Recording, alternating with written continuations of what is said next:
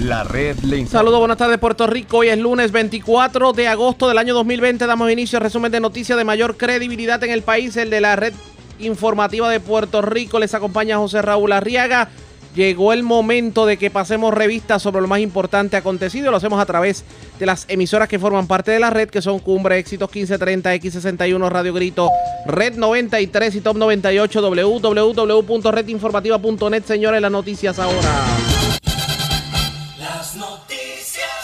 Y estas son las informaciones más importantes en la red le informa para hoy lunes 24 de agosto. Pérdidas millonarias en la agricultura en los municipios del sureste. Eso fue lo que dejó el paso de la tormenta Laura este fin de semana. Llamado del titular de manejo de emergencias a que la gente no tome riesgos innecesarios de ocurrir otro evento meteorológico. De hecho, puso como ejemplo el caso de los rescatados de Ciales. Alcaldesa de Salinas, Carlin Bonilla, pide ayuda para los cientos de agricultores que lo perdieron todo. Salinas fue uno de los municipios más afectados por la tormenta. Lo que faltaba, casi el 80% de las líneas de resguardo de la Autoridad de Energía Eléctrica están fuera de servicio desde el huracán María. Ya son ocho los líderes del Partido Nuevo Progresista afines a Pedro Pierluisi que han dado positivo al coronavirus. ¿Cuál fue el foco de contagio? El comité de Pierluisi en la celebración de su victoria. La última persona que dio positivo fue nada más y nada menos que su hermana, la directora de campaña. Senador Miguel Lauriano hace llamado a las compañías de telecomunicaciones a que resuelvan los serios problemas de conectividad e internet en zonas rurales. Asegura muchos niños no podrán tomar clase por culpa del internet. Llueven las violaciones a la orden ejecutiva de la gobernadora. El jefe de la policía de Orocovis hace un llamado a la ciudadanía y a los comerciantes. Muere hombre intoxicado con monóxido de carbono al irse a dormir con la planta eléctrica encendida dentro de su residencia en Morovis. Mientras en Arecibo murió un hombre al que le cayó un árbol encima. Vivo de milagro, joven herido de bala frente a residencial de Humacao y se llevan miles de dólares en prendas en joyería de Cupey. Esta es la red informativa de Puerto Rico. Bueno, señores, damos inicio a la edición de hoy lunes del Noticiero Estelar de la red informativa. De inmediato a las noticias. No llegó a mayores, gracias a Dios, el paso este fin de semana de la tormenta tropical Laura por Puerto Rico. Claro, sí provocó el colapso del sistema energético y eso era de esperarse en un país en donde se asegura que está robusto el sistema eléctrico. Hubo, eh, bueno, las autoridades tuvieron que verse obligadas a rescatar personas que hicieron caso omiso de las advertencias y pues se arriesgaron en varios asuntos, sobre todo lo ocurrido en Ciales, donde varias personas tuvieron que ser rescatadas que quedaron atrapadas con la corriente de un río. El reclamo que se hizo este fin de semana, tomando en consideración que está comenzando la temporada pico de huracanes, que son los meses del finales de agosto y obviamente el mes de septiembre, es que la gente no se arriesgue en medio de eventos meteorológicos. Y vamos a escuchar a Nino Correa, el jefe de manejo de emergencias, cuando hacía esa reclamación, le hacía ese reclamo, debo decir, a la ciudadanía. De paso, escuchamos lo que tuvo que decir el gobierno sobre lo ocurrido este fin de semana y sobre todo cuál fue la justificación que dieron para los apagones que se reportaron en Puerto Rico. Vamos a escuchar. Sí. Eh, buenas tardes, digo, no sé si es buenas tardes o buenos días, pero ahí está. Hemos seguido trabajando corrido, estuvimos trabajando toda la noche con este, esta situación de estos jóvenes. Eh, y como bien ustedes conocen, es increíble que uno vea que estas cosas y estas imágenes tengamos que estar de nuevo retomando un tema que ustedes saben que llevamos un rato. Eh, queríamos, ¿verdad?, cerrar con broche de oro, que no tuviéramos que tocar, ¿verdad?, ninguna situación. Y el rabo en esta ocasión nos tocó a nosotros atender esta situación donde toda la noche un grupo de trabajo, incluyendo su alcalde, incluyendo los grupos de manejo de emergencias municipales, el PRUSA, que después que establecimos un plancito de trabajo aquí, junto con el director de la región, los muchachos se movieron allá y gracias a Dios pudimos dar con ellos la complejidad que hay, donde queremos sacar a una persona rápido, pero la hipotermia, este río representa un- unos peligros potenciales grandísimos, donde ellos estaban en esta piedra parada, eh, han recibido golpes que sobrepasan el tamaño de esta piedra, casi 5, 6 pies, hasta 10 pies, en su normalidad cuando recibe un golpe de agua. Y pues lo mencionamos, vuelve y sucede. Gracias a Dios en esta ocasión, ¿verdad? Pudimos hacerlo. La semana pasada eh, estábamos en la misma situación en el río Panamá con 15 personas, las cuales, eh, ¿qué les puedo decir? Uno, es un riesgo grandísimo con el personal Eh, en esta ocasión, pues agradecido de que todo salió bien, pero uno expone una cantidad de grupos de personas que obviamente queremos todos regresar a nuestros hogares y nunca ha habido un no. Quiero agradecer al alcalde de Recibo también con los recursos que envió para allá. Eh, es bien cuesta arriba, bien cuesta arriba. Esta mañana estuvimos a punto de terminar la coordinación con el helicóptero de la Guardia Nacional para que no tan solo, ¿verdad? El tiempo que estuvieron los muchachos trabajando allí, que también hay que, de una manera, esto cansa, de verdad.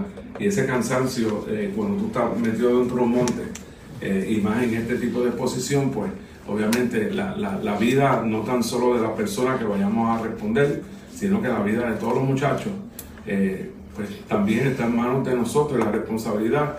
Y créame, con Isaías, lamentablemente tuvimos un fallecimiento de una dama eh, que se puso ese peligro, otro que ustedes vieron que estuvimos aquí mencionándolo, y la gente vuelve y hace lo mismo. Nosotros no queremos que estas cosas pasen, por favor hay que estar bien pendientes.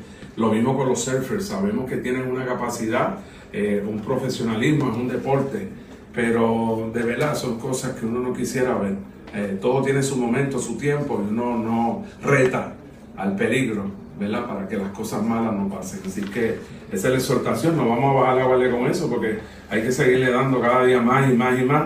Eh, ok, tenemos una ventana otra vez, esta temporada de huracanes no se ha acabado. Eh, cualquier situación, ¿verdad?, que tenga que ver con cuerpos de agua y que tenga que ver con lluvia es extremadamente peligroso y queremos seguir exhortando a la comunidad que no, que no hagan, o sea, que no, que no, que no provoquen que cosas, ¿verdad?, difíciles puedan suceder. Al resto de la comunidad, gracias sábado, domingo, la gente se programa estar en un río, en un cuerpo de agua disfrutando y creo que ese mensaje también hay que decirlo, le damos las gracias, ¿verdad? Que estas cosas también siguieron en el orden la cual se solicitó. Seguimos con el nuevo día.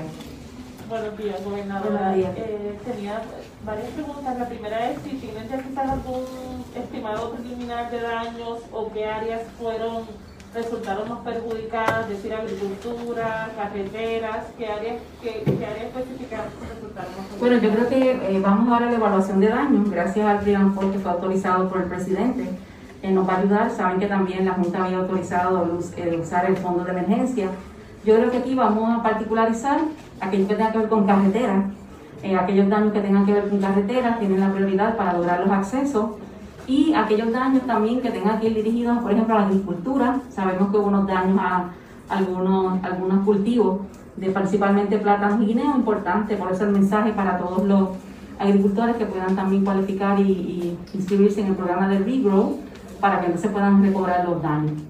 Y entonces mencionó que hubo 23 incidentes eh, en, en, las vías de rodaje y se mencionó la PR 149. Quería saber si hay alguna otra carretera intransitable o si en efecto esa también está intransitable. Eh, en este momento. Bueno, actualmente la carretera que tiene daños es la carretera 149, que es un muro de contención que había en una propiedad que aparentemente se dio y se va a trabajar con eso. Los otros 23 incidentes son ramas caídas, árboles que han caído, que se han ido eh, limpiando abriendo el camino. Eh, básicamente hasta ahora no hay ninguna otra carretera que esté cerrada, no sé si el secretario quisiera.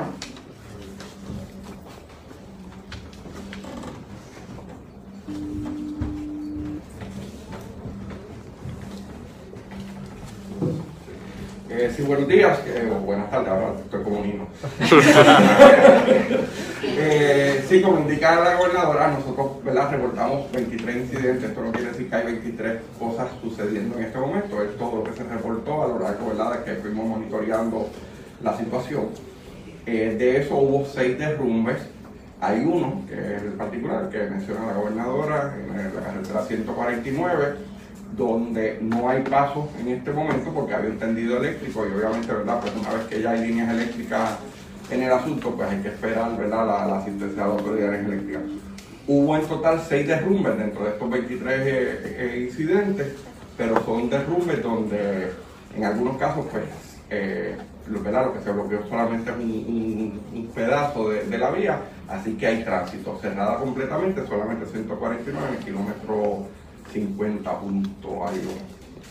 Pero en medio de esa conferencia de prensa, en donde obviamente se hizo el llamado a la ciudadanía a no arriesgarse, en donde se habló de la situación de la energía eléctrica y los dolores de cabeza que estamos atravesando y el por qué, surgió información sobre el COVID y es que el 75% de las salas de intensivo de los hospitales en el país están llenas. Pero claro, aseguró el secretario de salud que son pocos los que están en ventiladores y no todos están por coronavirus. Aseguró que hay espacio para los pacientes de coronavirus, sobre todo cuando hoy lunes estamos hablando de cientos de casos positivos, entre ellos nueve líderes políticos que aparentemente compartieron juntos en medio de la celebración de la victoria de un candidato. Esto fue lo que dijo el secretario de salud. Vamos a dejar al secretario para que se exprese pero ciertamente eh, las estadísticas son que el 53% de las camas están ocupadas en los hospitales, de esas el 4% solamente es por COVID-19. Así que es importante aclararlo. En intensivo el 10% con, con pacientes de COVID-19. Así que el sistema de salud, el secretario lo está monitoreando, lo estamos monitoreando constantemente. Las hospitalizaciones, pues eh, habíamos tenido una baja significativa en términos de las hospitalizaciones, así que nos mantenemos muy de cerca. Si vieron los positivos, también tuvimos menos positivos en esta ocasión. Lamentablemente todavía estamos eh, reportando unas muertes de días anteriores, así que sobre ese particular, por eso es que hay que monitorearlo día a día, secretario. Buenos días a todos. Sí, la, utilización al día de hoy es 53% de las camas totales, eh, únicamente 28 para pediatría. En términos hospitalizados por COVID son 370 personas del total para un 4% de la utilización eh, y a pesar de que intensivo, sí, reconoce, ¿verdad? 70% del total, de las cuales únicamente el 10% de ese total de que se está utilizando es para COVID, pero es interesante reconocer que en ventiladores únicamente tenemos el 3%. Históricamente, cuando hablamos de intensivos, la presunción es que el paciente está en un ventilador, y ese no es el caso. Así que tenemos tan solo utilizados para COVID 36 ventiladores, tenemos disponibles 758 ventiladores. Recordemos, ¿verdad?, que cuando nosotros vimos esto en... Eh, Nueva York, lo más cerca de nosotros, vimos personas utilizando el ventilador inclusive en la sala de emergencia. ¿verdad? Todavía no estamos a un punto donde la utilización de los recursos médicos este, eh, es preocupante para proceso de COVID. Eh, eh, así que seguimos monitoreando esto diariamente. También se habla con la Asociación de Hospitales, reconozcamos que hay una parte que tiene que ver con el comportamiento de los hospitales, en qué medida el hospital puede liberar camas de intensiva de una forma casi inmediata. Así que eso se discute continuamente, pero en este momento ventiladores 3% del total, únicamente 36, tenemos disponibles 756 en este momento y la utilización de los hospitales está al 53%. Eh, posiblemente esta semana, muy cerca de lo que habíamos visto en los meses de, marzo y abril, seguimos monitoreando esto. ¿Podría reunirse este, esta semana la Asociación de Hospitales? La primera pregunta y la segunda, ¿qué ha pasado con el hospital de Bayamón? Nosotros nos reunimos con la Asociación de Hospitales todos los lunes, miércoles y viernes. Todos los lunes, miércoles y viernes, con el CORE, el gobernador recibe el reporte. Eh, estamos discutiendo esto toda la semana. Y cuando tenemos que hacerlo en adición a los lunes, miércoles y viernes, lo hacemos. En términos del hospital de Bayamón, seguimos diciendo, se hizo una, inversión capital. El censo del hospital de Bayamón sigue siendo por debajo de 50 camas al día. Aquí el hospital tiene 150 camas. Así que definitivamente está bajo utilizado en este momento. Reconozcamos que tan solo el 53% de las camas de adultos se están utilizando y cerca del 28% de las pediátricas, así que los hospitales están relativamente eh, eh, vacíos. Un seguimiento breve por parte de Nueva York. Eh, relacionado con la pregunta de la compañera del 70% de utilización de las camas de intensivos, recuerdo que varios médicos habían mencionado, entre ellos el doctor Cabanilla, que cuando se llegara a ese por ciento del 70% en las camas de intensivos era el momento de quizás un poco activar el botón eh, lo cual está pasando. Así que le pregunto si entiende que es necesario activar ese botón y tomar algunas medidas adicionales en este momento. No, en este momento no. Una vez más, 70% de las camas de intensivos en el contexto de reconocer que el paciente en intensivo está en un ventilador. Yo creo que esa es la, marca de referencia. Estas, estas variables se utilizan no solo, ¿verdad? No una sola independiente, tenemos que ver la, cómo se está comportando la, comportando la utilización de los hospitales. Pero una vez más, 53% de las camas 70% es intensivo, pero únicamente 10% de COVID y únicamente 3% en ventiladores. Así que en qué medida, ¿verdad? Un cuarto regular puede utilizarse un ventilador, ¿verdad? Un paciente de COVID, eso también puede ocurrir. Así que son cosas que se discuten continuamente con la Asociación de Hospitales. Eh, y sí tenemos una, una, cosa en el contexto, que seguimos muy de cerca en las recomendaciones del doctor Cabanilla, que es parte de nuestro esfuerzo también. Continuamos con Telemundo. Y es importante que independientemente eh, las emergencias que tenemos, ¿verdad? Como eh, los disturbios atmosféricos, es importante que el pueblo tenga la certeza que para toda nuestra administración la prioridad en este momento es manejar la pandemia del COVID. O sea, nosotros estamos manejando, yo estoy manejando varias emergencias a la misma vez y todas tienen la misma eh, concentración de nuestros esfuerzos y particularmente estoy muy pendiente día a día, en la noche y en la mañana, a cómo se va desarrollando lo que tiene que ver con la pandemia del COVID. Así que a nuestros ciudadanos, eh, la, lucha, el manejo de la pandemia del COVID-19 tiene la más alta prioridad para mí y para mi administración eh, que tenga la respuesta adecuada.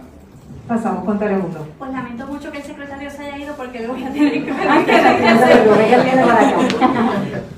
eh, mientras usted ¿verdad? va al podio, le voy haciendo la pregunta. Básicamente, usted hace referencia a que los ventiladores no se están usando en su totalidad. Le pregunto si eso es un indicativo entonces de que los ventiladores que usted anunció el día que asumió la posición que se iban a mandar a comprar no hacen falta.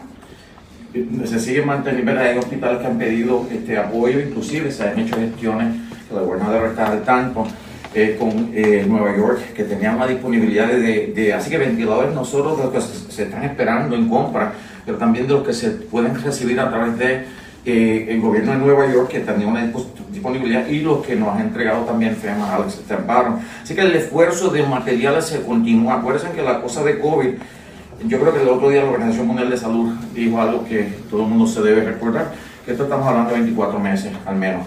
Este, sabemos que ahora está en discusión la vacuna, reconozcamos qué pasa con influenza, la vacuna hay que revisarla cada ciclo para hacerla conforme a la mutación del virus.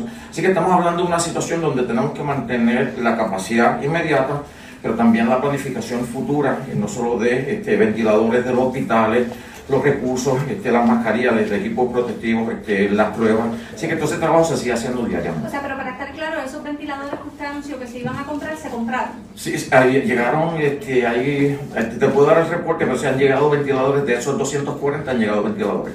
Y tenemos un almacén con otros eh, ventiladores adicionales. ¿Y cuántos se están esperando? La compra es, eso recuerden que eso es de marzo, del 240, ese, yo, ese número se ha repetido tantas veces. En la medida en que llegan, los, los, los, los recogemos, habíamos recogido unos cuantos de Cardinal, que era la primera orden, llegaron de los 240, unos cuantos tradicionales. Eh, eh, pero la urgencia de, no la tengo en este momento, claro que no. Eh, definitivamente nos da también un margen para propósitos de la utilización de los recursos fiscales del país. Eh, no vamos a pagarlos al precio que se pagaban hace seis meses atrás o tres meses atrás, así que con eso se trabaja también. Concluimos con primera hora. Y yo quiero eh, en este tema eh, añadir lo siguiente para la seguridad de, de, las personas que nos están escuchando.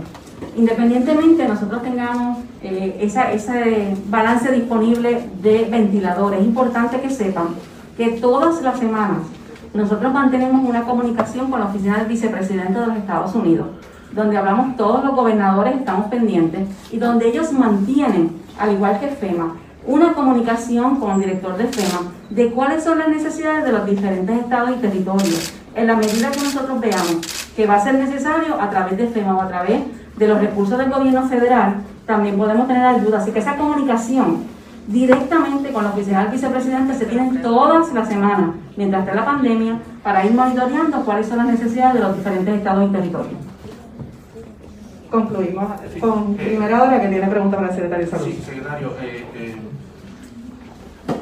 en el caso de los, eh, el, el, de los políticos, que hemos visto que muchos han dado positivo y ahora nos enteramos de que uno de ellos, Manuel, que va en intensivo, no sé si esta, nos puede corroborar esta información.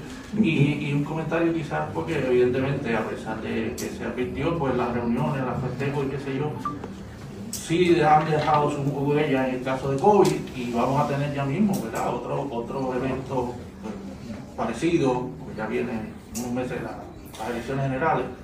Pues, Tenemos positivo, claro, yo creo que la gente entendió por experiencia propia eh, la preocupación, preocupación, que tenemos para Puerto Rico es que el hecho de que eh, la transmisión es comunitaria, ¿verdad? Yo creo que todos los científicos están de acuerdo con esto Así que si nosotros cruzamos la calle y una persona no tiene la mascarilla, ese que cruzó frente a ti puede ser un positivo. Sabemos el impacto a, los eh, políticos, ellos, propiamente han este, admitido eh, cuando están positivos de las preocupaciones que se trajo el Departamento de Salud, este, que empezamos el viernes, fue a la Comisión Estatal de Elecciones donde se estaban cortando los votos. Ellos están cerrados hoy y ayer, pero el lunes vamos para garantizar que allí haya distanciamiento físico-social, sí que vamos para allí, este, si no lo sabían lo van a saber, pero estamos pendientes a ese tipo de esfuerzo y de la misma forma el proceso de rastreo ha, dirigido atención a cada una de las personas que salieron positivos y se le dieron instrucciones categóricamente claras de lo que tienen que hacer. Así que se está trabajando en esa parte. No son distintos el hecho de que tengan la marca de, ser una persona que está trabajando, este, o sea, senador, este, representante político, tiene que seguir las mismas reglas. De la misma forma, el esfuerzo de la orden ejecutiva que ayer se empezó, mucha gente trajo a colación, inclusive un, un hotel en San Juan que hace un reclamo y fuimos allí directamente. El Departamento de Salud fue allí directamente, se está trabajando con esa gente, pero que entiendan que se está haciendo lo prudente y lo necesario. Yo quiero decir una cosa, y si el gobernador me permite, ayer yo recibí una llamada, ¿verdad? Que fue de las llamadas importantes, más impresionantes para mí, a mí no me impresionan muchas cosas, pocas, después de, lo que uno sufre en, con, la, situación del país. El eh, almirante Brown y este, Alex me llamaron anoche, Alex este, y es una preocupación que ellos tienen, que uno pensaría, ¿verdad? Que no la tienen el almirante Brown hace una preocupación porque se entera que los bancos de sangre de Puerto Rico no están recibiendo donantes. Sabemos, veamos lo que está pasando con los hospitales, únicamente el 53%. Y se toma esa responsabilidad, esa tarea, ¿verdad? Este, eh, me, me, impresionó significativamente. Así que de las cosas que vamos a hacer en la semana, pero utilizo esta oportunidad, que yo sé que la mayoría de las personas están viendo que necesitamos donantes de sangre, eh, que no solo para COVID, estamos, no estamos hablando de los convalecientes, estamos hablando de donantes de sangre para personas que van a sala de emergencia, para personas que hacen cirugía, para personas que tienen condiciones médicas que pueden morir si no hay donación de sangre. Así que eh, gracias al almirante Brown, a, a, Brown, eh, a, eh, Alex Amparo, yo empiezo a decirlo ahora, pero que entiendan que en estos próximos días vamos a estar comunicando continuamente, cada vez que nos paremos con la gobernadora, vamos a estar comunicando la importancia de ser donante de sangre para proteger a nuestra población. gracias. Gracias. Última, eso fue lo que dijo el secretario de Salud y la gobernadora Wanda Vázquez precisamente sobre este tema del coronavirus. Pero para que usted tenga una idea de cuán grave está la situación, señores, no estamos hablando de uno ni dos. Ocho líderes políticos del Partido Nuevo Progresista han dado positivo a coronavirus, entre ellos el presidente de la Cámara, Johnny Méndez, el vicepresidente Pichi Torres Zamora, el coordinador electoral de Pedro Pierluisi Edwin Mundo, los senadores Carmelo Ríos, William Villafañe y el senador Luis Verdiel. También el ayudante de, en, asuntos municipales del gobierno, en este caso, eh, que de hecho se encuentra en intensivo, Omar Negrón Yudice, y lo más reciente, Caridad Pierluisi, quien es la hermana de Pedro Pierluisi y su directora de campaña también arrojó positivo. Parecería que el denominador común es que todos compartieron precisamente la celebración de la victoria de Pedro Pierluisi en su comité de campaña. En cuanto al país en general, pues tenemos que decir que aunque no se reportaron muertes por lo menos en el domingo, cientos de casos positivos se reportaron y de hecho vamos a compartir los números con ustedes para que tengan una idea de cuán grave es esto. 442 casos confirmados y 311 casos probables adicionales. O sea que estamos hablando que al momento fallecidos en Puerto Rico, según las estadísticas, 390 de lo que va de pandemia. En cuanto a lo que tiene que ver con casos, con casos positivos, 16.696 probables, 13.900 22 confirmados, estamos hablando de, de casi 30 mil positivos en lo que va de pandemia. O sea, desde el 15 de marzo hasta el día de hoy que se vienen reportando las estadísticas. De obviamente del asunto del coronavirus vamos a estar hablando. También vamos a estar hablando de lo ocurrido este fin de semana con la tormenta. Pero antes hacemos lo siguiente. La red le informa. Vamos a una pausa y cuando regresemos, Salinas fue uno de los municipios más afectados con las lluvias y los vientos de la tormenta Laura. Vamos a hablar con la alcaldesa Carlin Borilla. Regresamos en breve. La red le informa. Señores, regresamos a la red le informa, el noticiero estelar de la red informativa edición de hoy lunes. Gracias por compartir con nosotros. Salinas fue uno de los municipios más afectados por el paso de la tormenta Laura por Puerto Rico. Y señores, de la agricultura no tenemos ni que hablar. El 100% de la cosecha en Salinas se perdió. Y el problema es que lo que reclaman los agricultores es que los seguros pagan si hay una un aviso de huracán o un estado de emergencia declarado por huracán, pero no por tormenta. Yo tengo en línea telefónica a la alcaldesa Carlin Bonilla. Vamos a hablar sobre el particular para que nos hable sobre la agricultura y sobre todo lo que se vivió en Salinas este fin de semana. Saludos, buenas tardes, bienvenida. Saludos, buenas tardes para ti, buenas tardes para todos Rico. Gracias por compartir con nosotros. ¿Qué ocurrió en Salinas este fin de semana? Cuéntenos. Bueno, pues a raíz de, de la tormenta Laura, eh, que provocó fuertes lluvias, fuertes vientos, no, no se inundaron comunidades gracias al trabajo que hicimos de mitigación. Afortunadamente eso no fue un problema. No obstante, los vientos afectaron varias residencias, aproximadamente 10 casitas que tenían eh, casas de madera con techo de, de zinc. Estos casos los visitamos durante el día de ayer con personal del municipio para comenzar a ofrecerle tanto ayuda municipal y empezar a canalizar los, los servicios y la, la asistencia de las diferentes agencias. Hoy los está visitando la Cruz Roja también para ofrecerle algún tipo de ayuda. Además de eso, pues tendido eléctrico en el piso, árboles caídos, hemos estado haciendo tareas de recogido de escombros, ¿verdad? Que, que, se acumuló tras el paso de, de la tormenta. Ya tenemos prácticamente casi el 100% de las comunidades con el servicio de energía eléctrica no al 100, pero casi. Estuvieron trabajando la autoridad fuertemente eh, de ayer hasta altas horas de la noche y básicamente todo el pueblo tiene luz. Eh, y lo más que se afectó, tengo que decirte, pues fueron la, los cultivos de los diferentes agricultores que tenemos a lo largo de todo Salinas. El 35% de nuestras tierras están destinadas para uso agrícola, todas en, todas sembradas, todas en uso en este momento. Así que yo te diría que ese es el impacto más grande. Y como mencionaste al principio de la entrevista, lo más triste del caso es que eh, una palabra cambia el que ellos puedan beneficiarse o no de los seguros que hay disponibles en casos de emergencia. Esos seguros solamente se activan si han catalogado eh, el fenómeno natural como un huracán, no como tormenta. Y en este caso, la devastación civil, porque ellos perdieron prácticamente todo, y es un reclamo que están haciendo los agricultores.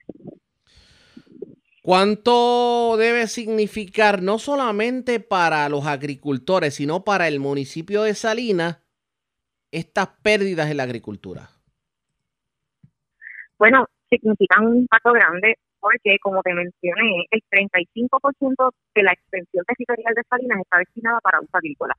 Por ende, son cientos de empleos los que ellos generan más eh, el, el, la, ¿verdad? El, la, el beneficio intermedio que hay de transportistas, eh, de cosechas que se venden a nivel local en los supermercados y no tan solo en Salinas, sino en todo Puerto Rico. Nosotros aquí tenemos agricultores que venden a grandes cadenas que se dedican a la venta de alimentos aquí en Puerto Rico.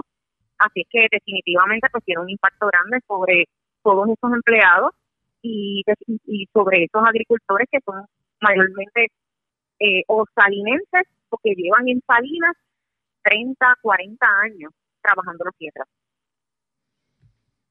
¿Alguno de ellos se ha comunicado con usted? ¿Le ha comentado sobre lo ocurrido?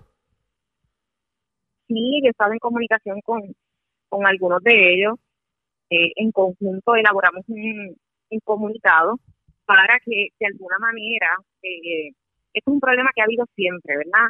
Eh, la, la, los seguros que tienen los agricultores en este momento, como te mencioné, se activan cuando hay huracanes, no tormentas o eventos fuertes de lluvia que ocasionan el mismo daño distintamente como se ha catalogado la emergencia. Y estamos eh, pidiendo que se pueda crear un mecanismo, una alternativa, quizás un seguro estatal, eh, no privado, para que, eh, ¿verdad? Ellos, como, como mismo funcionan estos seguros privados, en caso de huracanes, pues se puedan activar en cualquier tipo de emergencia, ¿verdad? Este, y esperamos que el, el secretario de Agricultura tome nota de esta preocupación, que vea el impacto que se tuvo y que se puede evaluar una alternativa, como te mencioné, de quizás crear otro tipo de seguro para casos de tormenta o eventos fuertes de lluvias o inundabilidad que puedan cobijar a los agricultores. Y además de esto, sabemos que ya hay una declaración presidencial, esperamos que, se pueda activar algún tipo de ayuda también para esos agricultores. Aparte de la agricultura, otro renglón que se haya visto seriamente afectado con esto de las lluvias y los vientos.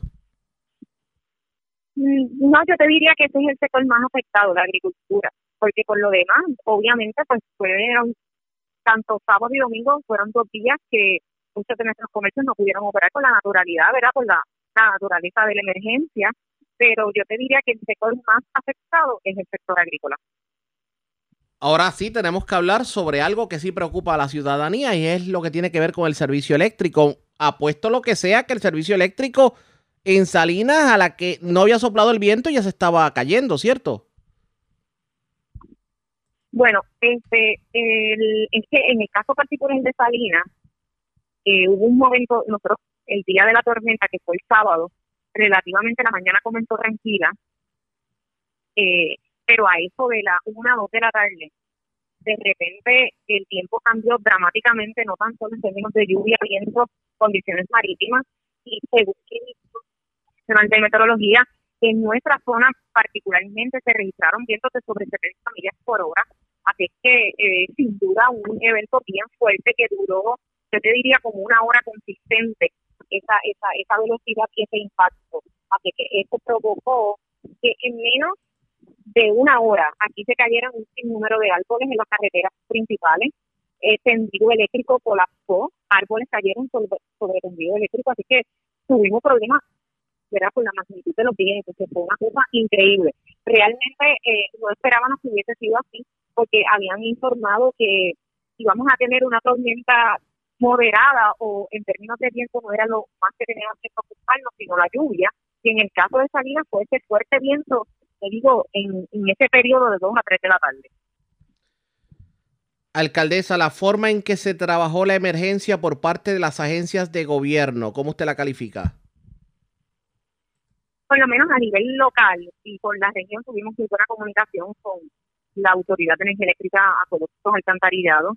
Eh, nosotros, por lo demás, ya nos hemos acostumbrado y mentalizado a que buscamos la manera de responder con los recursos municipales independientemente a los recursos del Estado. Y me refiero, por ejemplo, en abrir caminos en las carreteras, eso lo hacemos. Yo tengo mi equipo y si no tengo ya, eh, contratos listos para utilizar en compañías privadas y no depender de brigadas estatales. Lo mismo hacemos en el refugio. Nosotros inmediatamente entendemos la necesidad, vamos y lo operamos mientras llega vivienda y mientras llega la compañía privada que deciden administrando. O sea, hemos buscado la manera de operar sin tener que depender de las experiencias que tuvimos en el pasado del Estado. Así que yo creo que esa es hacia donde tenemos que enfocarnos todos los alcaldes. Bueno, pues vamos a estar pendientes. Alcaldesa, gracias por haber compartido con nosotros. Buenas tardes. Como siempre, la alcaldesa de Salinas, Carilín Bonilla. Eso fue lo que ocurrió en Salinas. De hecho, eh, los agricultores están sumamente preocupados porque obviamente los seguros no le van a cubrir las pérdidas y la mayor parte de la cosecha se perdió a raíz de los fuertes vientos que se reportaron eh, este fin de semana con la tormenta Laura. De eso vamos a estar hablando, pero ustedes pendientes a la red informativa. Obviamente vamos a ver qué nos tiene que decir el secretario de Agricultura sobre esta situación con los seguros que no cubren las tormentas. Y Puerto Rico va a recibir obviamente más tormentas que, huracanes, definitivamente. Vamos a otro tema, porque hablando de lo ocurrido este fin de semana, pues se fue la luz para muchos sectores, pero trascendió que casi un 80% de las líneas de resguardo de la Autoridad de Energía Eléctrica están fuera de servicio desde el huracán María. Así lo dijo el presidente de la Unión de Trabajadores de la Industria Eléctrica y Riego, Ángel Figueroa Jaramillo. Según explicó Jaramillo, si una línea cae, se supone que la de resguardos entre en funciones para evitar apagones pero las líneas simplemente no están funcionando. Y uno se pregunta, bueno, pues eso explica el que muchos sectores, cada vez que hay un colapso, de momento, pues terminen sin el servicio, definitivamente. Así que vamos a ver si en algún momento del noticiero podemos hablar con Ángel Figueroa Jaramillo, pero me parece que llegó el momento en que se le ponga el cascabel al gato a la situación de la energía eléctrica eh, porque pudiera llegar otro evento meteorológico, y sobre todo estamos en temporada pico de huracanes, y pues quedarnos sin luz definitivamente. La red le informa. A la pausa, cuando regresemos, las noticias del ámbito policíaco más importantes, entre las que tenemos que destacar, un hombre murió intoxicado con monóxido de carbono. Prendió la planta eléctrica, pero dentro de su residencia. Esto ocurrió en Morovis, mientras en Arecibo murió un hombre al que le cayó un árbol encima. Vivo de milagro, un joven que fue herido de bala frente a residencial en Humacao y se llevan miles de dólares en prendas de joyería en Cupey. Y luego hablaremos sobre lo nuevo, el arroz manposteado al, a la cubeta, al balde. Señores, se han metido a dos restaurantes en la zona metropolitana. Y los videos y las imágenes. Da mucho que decir. A la pausa, regresamos.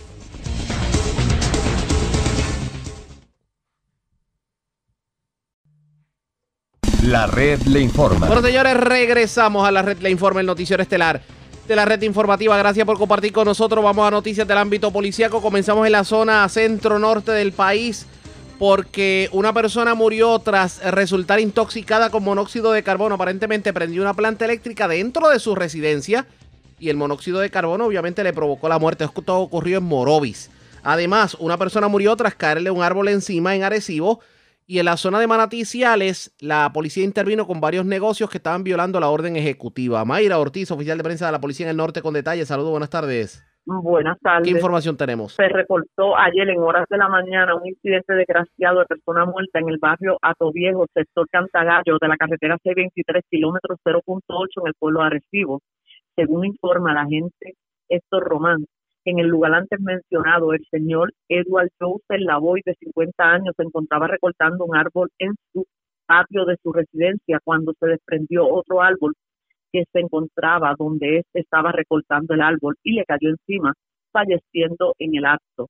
El agente Edwin Calderón de homicidio Arecibo, en unión al fiscal de turno de la Fiscalía de Arecibo, continúan con la investigación. También se reportó otro incidente desgraciado ayer, en horas de la tarde, en el barrio Morovis Sur, sector La Línea, en el pueblo de Morovis. Según informa el agente Wilfredo Hernández, que se personó al lugar antes mencionado, donde encontró sin vida al señor Luis Edgardo Rodríguez Rosado, de 56 años. Aparenta haber sido por intoxicación de monóxido de un generador que dejó encendido dentro de su residencia mientras dormía. El agente Avieser Hernández de homicidio arrestivo en unión a la fiscal Yolanda Pitino de la Fiscalía Arrestivo continúan con la investigación. También como parte de la iniciativa anticrimen del área Arrestivo que dirige el, el teniente coronel José Rosario Polanco, en unión al teniente José Alvarado y personal del distrito, en conjunto con el personal de rentas internas del Departamento de Hacienda por la orden ejecutiva 2020-062 se realizaron varias intervenciones en los negocios de los pueblos de Manatí y Ciales ayer durante la noche. En la zona de Morovis fue supervisada por el teniente José Alvarado en la estación de gasolina Golf, la cual ubica en la carretera 642 del barrio Montebello, en el pueblo de Manatí.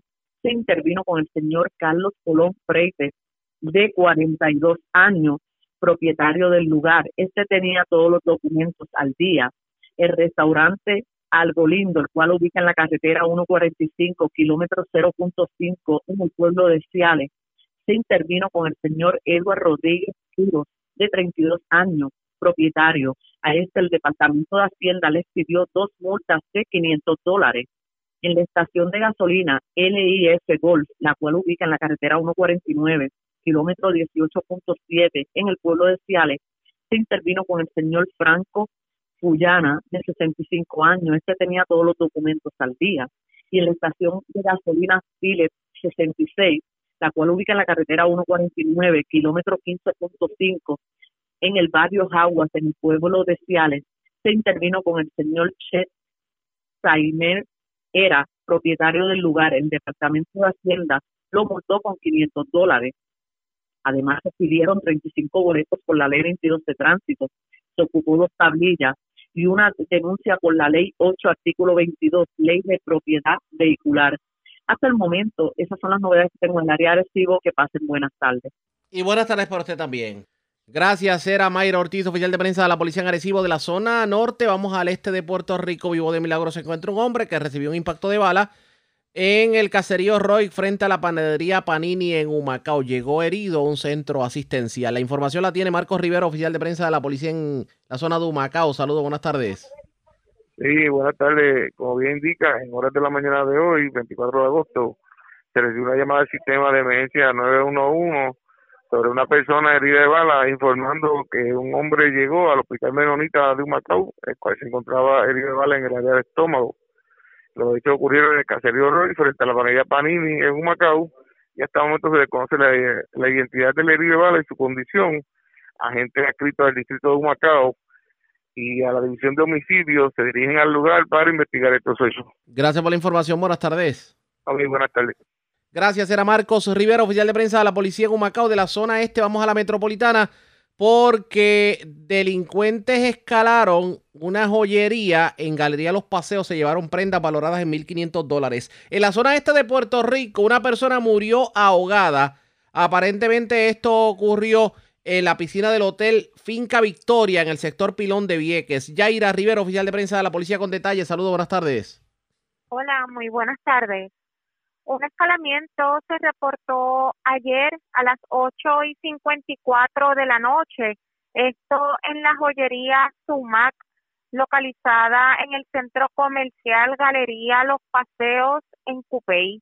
Según informó el perjudicado, una persona el cual se desconoce, obtuvo acceso a la joyería antes mencionada, donde forzaron la vitrina, logrando apropiarse de varias prendas que tenían un valor aproximado de 1.500 dólares. El querellante también comentó que la caja registradora se encontraba rota y forzada, donde se apropiaron unos 150 dólares en efectivo.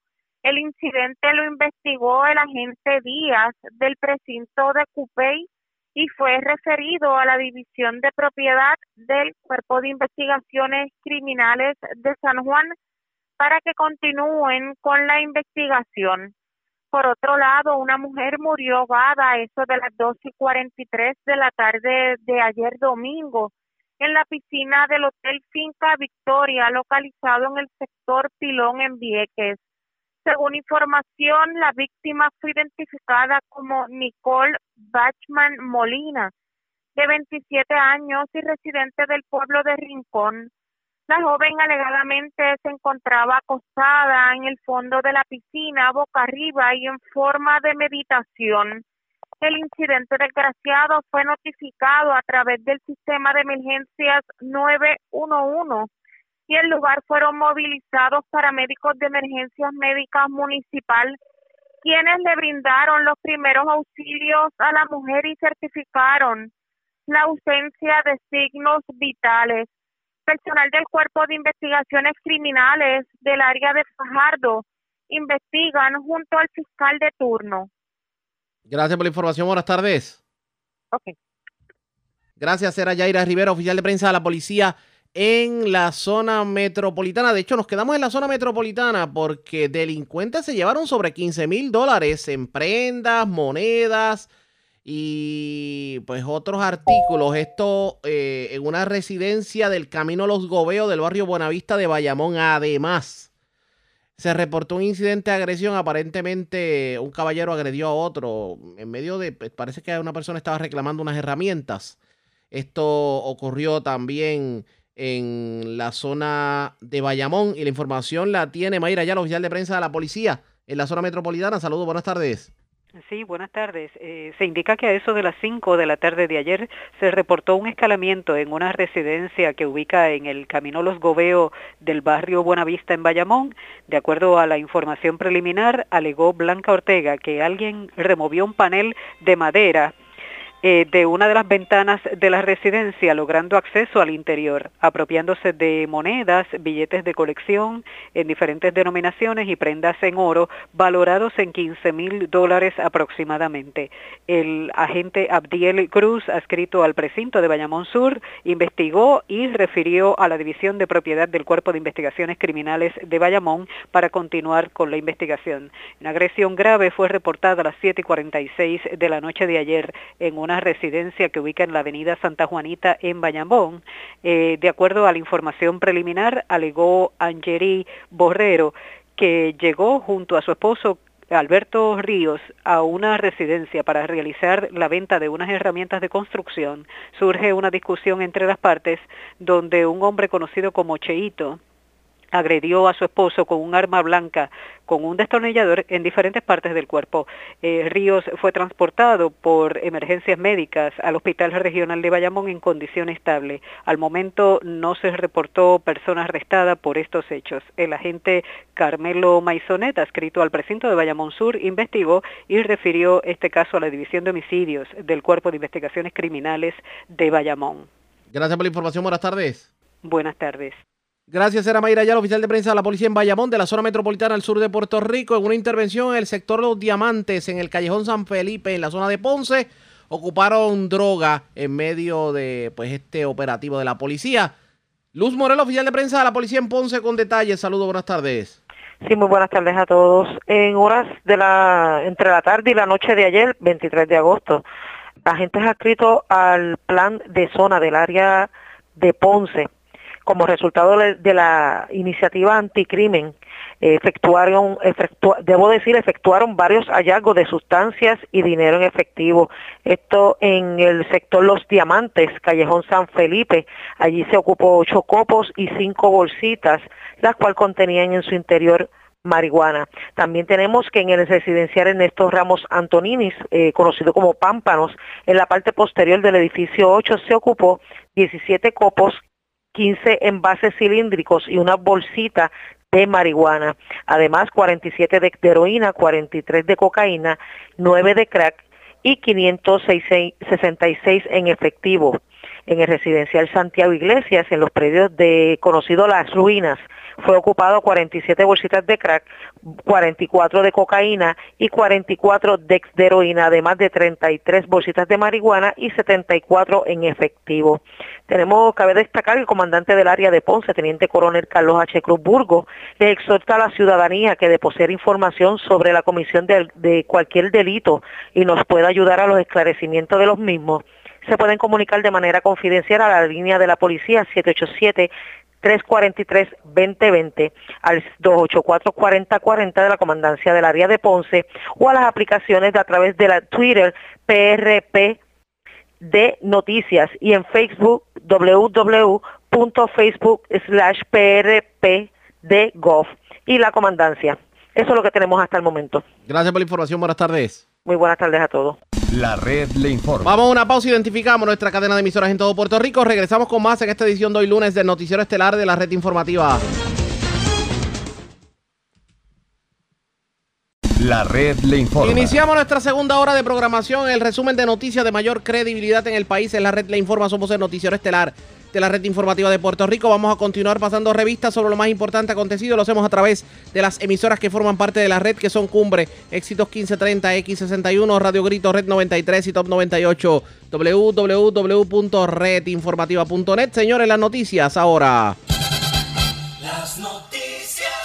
Y estas son las informaciones más importantes en la red le informa para hoy lunes 24 de agosto. Pérdidas millonarias en la agricultura en los municipios del sureste. Eso fue lo que dejó el paso de la tormenta Laura este fin de semana. Llamado del titular de manejo de emergencias a que la gente no tome riesgos innecesarios de ocurrir otro evento meteorológico. De hecho, puso como ejemplo el caso de los rescatados de Ciales. Alcaldesa de Salinas, Carlin Bonilla, pide ayuda para los cientos de agricultores que lo perdieron todo. Salinas fue uno de los municipios más afectados por la tormenta. Lo que faltaba, casi el 80% de las líneas de resguardo de la Autoridad de Energía Eléctrica están fuera de servicio desde el huracán María. Ya son ocho los líderes del Partido Nuevo Progresista afines a Pedro Pierluisi que han dado positivo al coronavirus. ¿Cuál fue el foco de contagio? El comité de Pierluisi en la celebración de su victoria. La última persona que dio positivo fue nada más y nada menos que su hermana, la directora de campaña. Senador Miguel Lauriano hace llamado a las compañías de telecomunicaciones a que resuelvan los serios problemas de conectividad e internet en zonas rurales. Asegura a muchos niños no podrán tomar clase por culpa del internet. Llueven las violaciones a la orden ejecutiva de la gobernadora. El jefe de la policía de Orocovis hace un llamado a la ciudadanía y a los comerciantes. Muere hombre intoxicado con monóxido de carbono al irse a dormir con la planta eléctrica encendida dentro de su residencia en Morovis. Mientras en Arecibo murió un hombre al que le cayó un árbol encima. Vivo de milagro, joven herido de bala frente a residencial de Humacao y se llevan miles de dólares en prendas en joyería de Cupey. Esta es la red informativa de Puerto Rico. Bueno, señores, damos inicio a la segunda hora de programación en Noticiero Estelar de la red informativa de inmediato a las noticias. ¿Cómo los municipios están lidiando con la nueva orden ejecutiva? Porque se han dado muchas intervenciones por parte de la policía con negocios que simplemente han hecho caso omiso de la misma y sobre todo los domingos. El teniente Alvin Ortiz, el jefe de la policía en Orocovis, habló con Julito García de Cumbre, la red informativa en el centro, largo y tendido sobre el asunto, porque parece que ya se ha convertido mala costumbre para algunos el obviar la orden ejecutiva, no solamente en el caso de los negocios, sino en el caso de las personas. ¿Qué se está haciendo? ¿Qué se hará? Esto fue lo que dijo el jefe de la policía?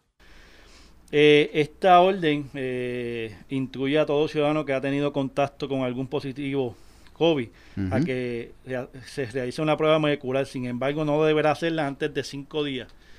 Eh, eso quiere decir que las personas cuando tengan contacto con una persona positiva no pueden salir corriendo y se realizar una prueba. Tienen que esperar mínimo cinco días para realizarse la prueba. Es un detalle importante en cuestión de los cambios que han habido, eh, saben que los restaurantes, cafetines, cafeterías y este tipo de lugares donde venden comida solo pueden eh, tener un 25% de su total, que es el 100, solo podrá estar el 25% de los clientes. Tienen que tener una distancia de 6 pies a 9 pies y tienen que cumplir con los protocolos establecidos por el Departamento de Salud y OCHA. En cuanto a eh, las, barras que se encuentran en estos establecimientos, sabemos que hay muchos restaurantes que tienen su barra aparte. Estas barras tienen que permanecer cerradas. No están autorizadas a abrir las barras de los restaurantes.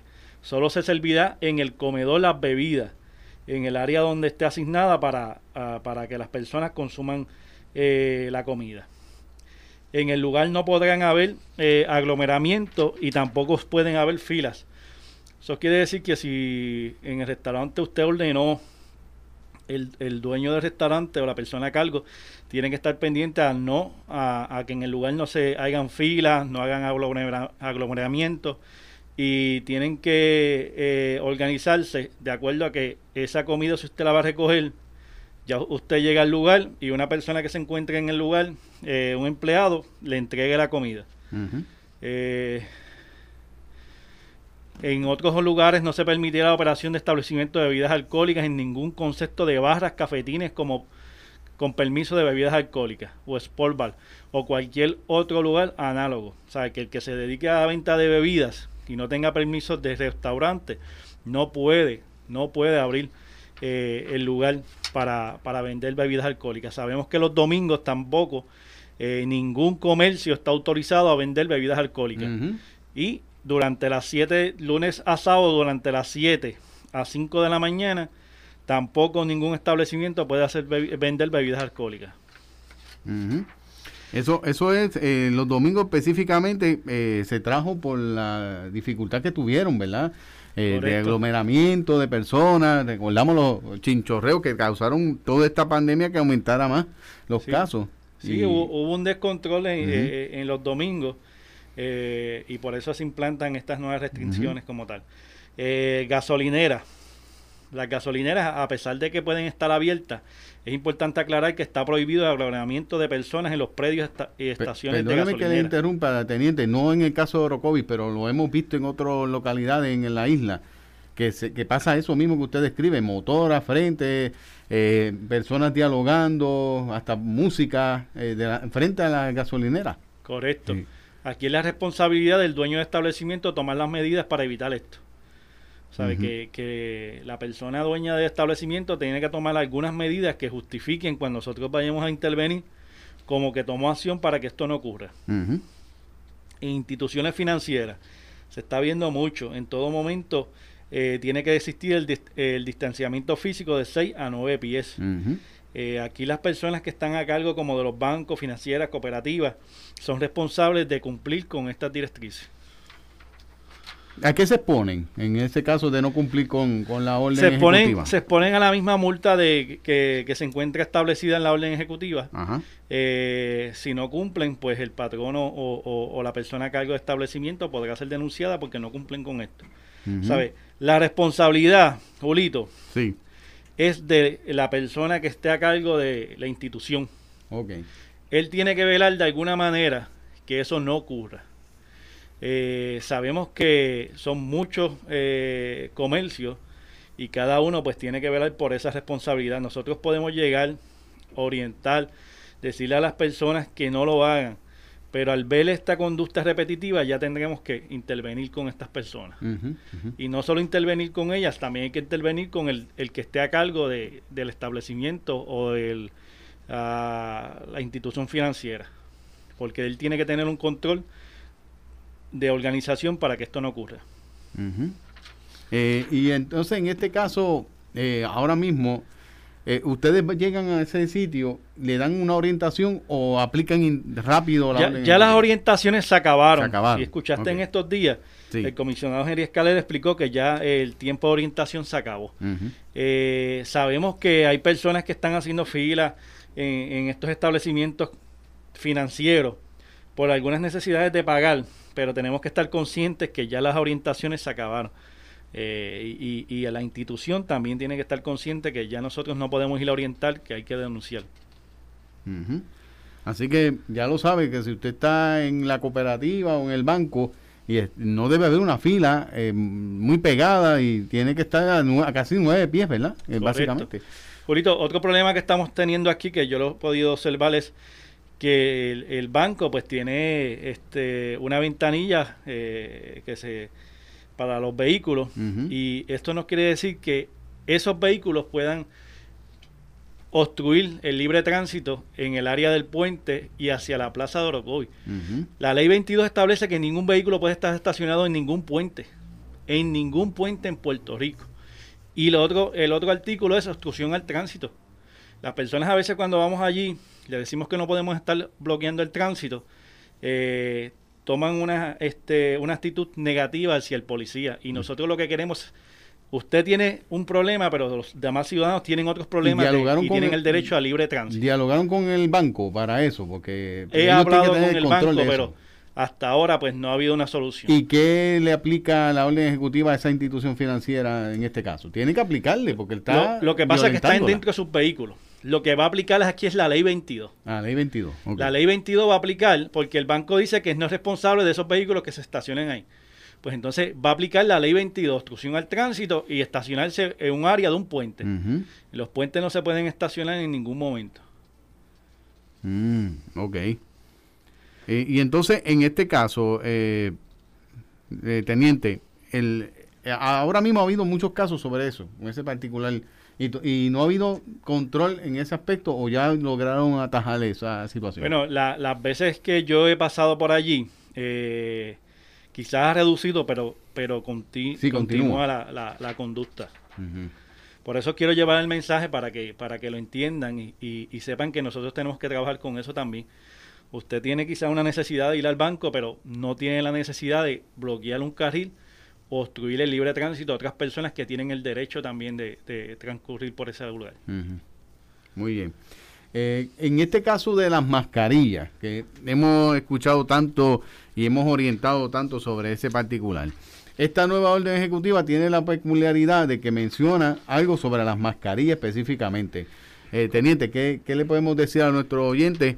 Y a- aunque esto aplica a Orocovis, ¿verdad? Que el teniente del distrito de Orocovis, pero en general, ¿verdad? Para todo el oyente que nos ve y nos escucha a través de la radio, eh, le, le aplica esta orden ejecutiva la el uso de mascarilla. ¿Cómo sería? Ok, la orden ejecutiva estatal, que es la 2060, eh, requirió un reglamento de por el Departamento de Salud, la Policía y el Departamento de Justicia. Este reglamento se, se hizo en estos días, en fin de semana, y este eh, las mascarillas tiene eh, es obligatorio todo el tiempo. Eso es una la única la única la- en el único momento que tú no puedes usar la mascarilla es estando en tu residencia o en tu vehículo personal. De ahí en adelante, todo el tiempo hay que usar mascarilla. El reglamento que salió para nosotros aplicarlo a los ciudadanos se incluye un boleto de la ley 22. La libreta que se va a utilizar, Julito, para pedir el boleto va a ser el, el- el de la ley de tránsito de vehículos. Eh, y en el área de la multa se va a escribir orden ejecutiva 2020-62. El Departamento de Salud, como te expliqué, el Departamento de Justicia implementaron el reglamento basado en la ley 81, medidas preventivas estrictas debido al alza de contagio del COVID-19 en la isla. Aplicación para todos con, eh, sin ninguna excepción. Mediante esta orden ejecutiva se pretende intervenir con la mayor cantidad de personas que estén sin mascarilla. Lo que quiere decir que si usted sale a la calle, está cruzando la carretera y usted no tiene la mascarilla y se le acerca un agente de orden público, sabe que lo puede multar. Aquí se, se la única la única excusa que yo puedo tener es que usted esté comiéndose un plato de comida en ese momento en algún lado sentado y por esa Ujú. mientras usted comiendo, no se le va a expedir el boleto. Pero si usted terminó, abandonó el lugar y no usa la mascarilla, se le va a expedir el boleto. Guardar un distanciamiento social también aplica eh, bajo la ley eh, 81 que se expide un boleto. Evitar abstenerse o, coordinar, a- a- evi- perdóname, Julito, evitar abstenerse de coordinar o participar en eventos o actividades que impliquen aglomeramiento de personas sin debido distanciamiento social. Aquí podemos aplicar de diferentes maneras esto. Eh, ya sabemos que hay un ejemplo de, de las cosas que están pasando por ahí del contagio. Pues aquí con este artículo y este inciso podemos aplicarle a esas caravanas. Ok, eh, el, el in- el artículo 6, inciso B, desinfectar las manos a entrar y, seguir- y salir de lugares cerrados. También podemos aplicar, si usted eh, se observa que no, no, no tomó este, este tipo de higiene, también se le puede aplicar. Artículo 6, inciso C, no estar en cuarentena, estar fuera con no y no tener a- y no deber haber estado expuesto a alguna persona que haya sido diagnosticado.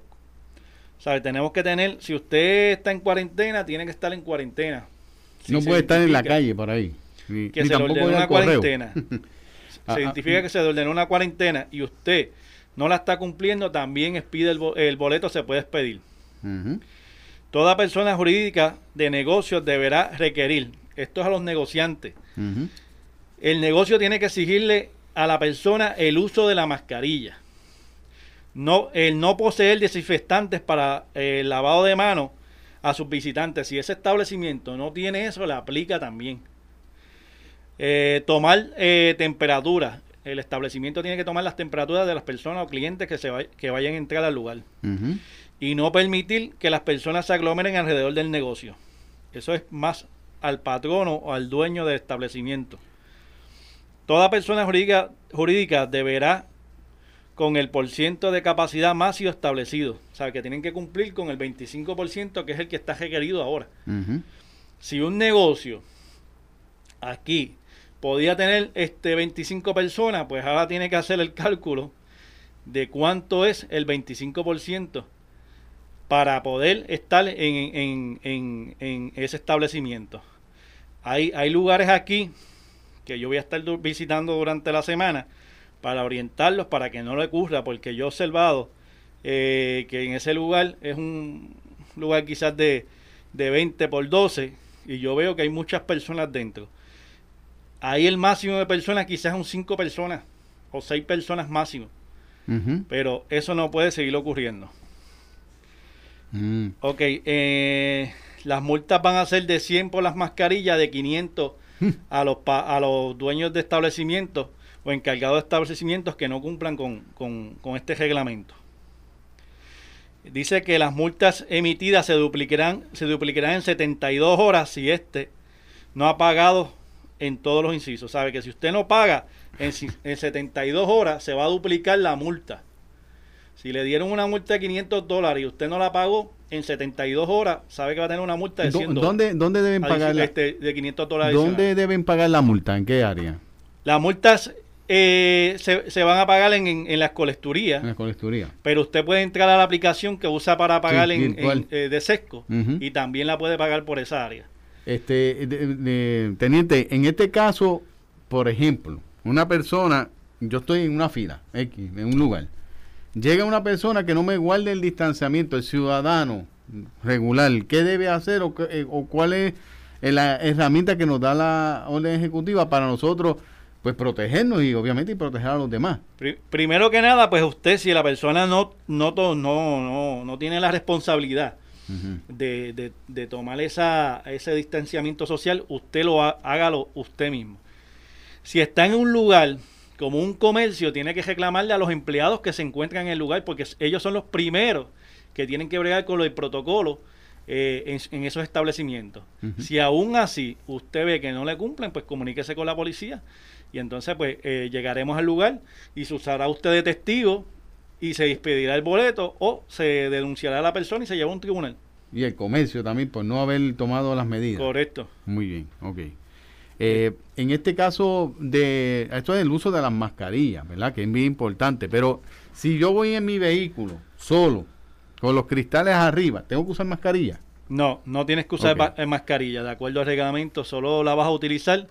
Eh, no, en los momentos que no la vas a utilizar es estando en tu casa y dentro de tu vehículo. Esas son las dos excepciones que existen. Y si yo voy demás, con, con mi núcleo familiar, con tu núcleo familiar, No pues en tu familia, la que siempre, la que vive bajo tu mismo techo, Ajá. no tienes que utilizarla. ok, muy bien.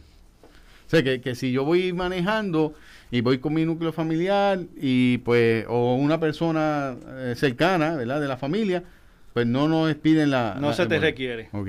de acuerdo al reglamento. Bien, eso es importante, ¿verdad? Porque eh, había cierta confusión con eso. Ahora, tan pronto se baje del vehículo a ponerse la mascarilla. Correcto. Muy bien. automáticamente usted abra la puerta, automáticamente tiene que tener la mascarilla puesta. Muy bien. Eh, en este caso, eh, teniente de los supermercados, que siempre ha habido pues cierto problema con algunas veces, no me refiero a Orocovi, estoy en general, ¿verdad? Eh, hay comercios de este tipo que no hay un distanciamiento eh, dentro de las góndolas o, o afuera. Eh, se supone, como dice esa orden, que la- los supervisores de ese comercio estén atentos a eso. Correcto. Si un ciudadano vuelve y llama a la policía, entonces podría pasar lo que describimos anteriormente. El, ciudadano es el querellante, Julito. El ciudadano sabe que si hace una querella a la policía, él tendrá que asistir al tribunal y ser el testigo, porque Ajá. es la persona que visualizó lo que estaba ocurriendo. Hay personas que me preguntan, y es muy válido que en esta región central, especialmente acá en Orocovi, se levantan temprano a ejercitarse, a caminar por esta área, aunque está la pista atlética, creo que está funcional, ¿verdad? La, la- la aquí en Orocovi, pero caminan por el área de la vaquería o cualquier otro lado.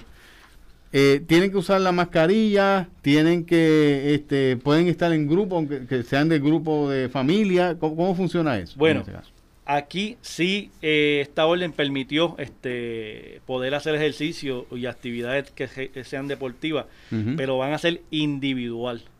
No bien. puede estar con su familia y tiene que estar a seis pies o a nueve pies de distancia.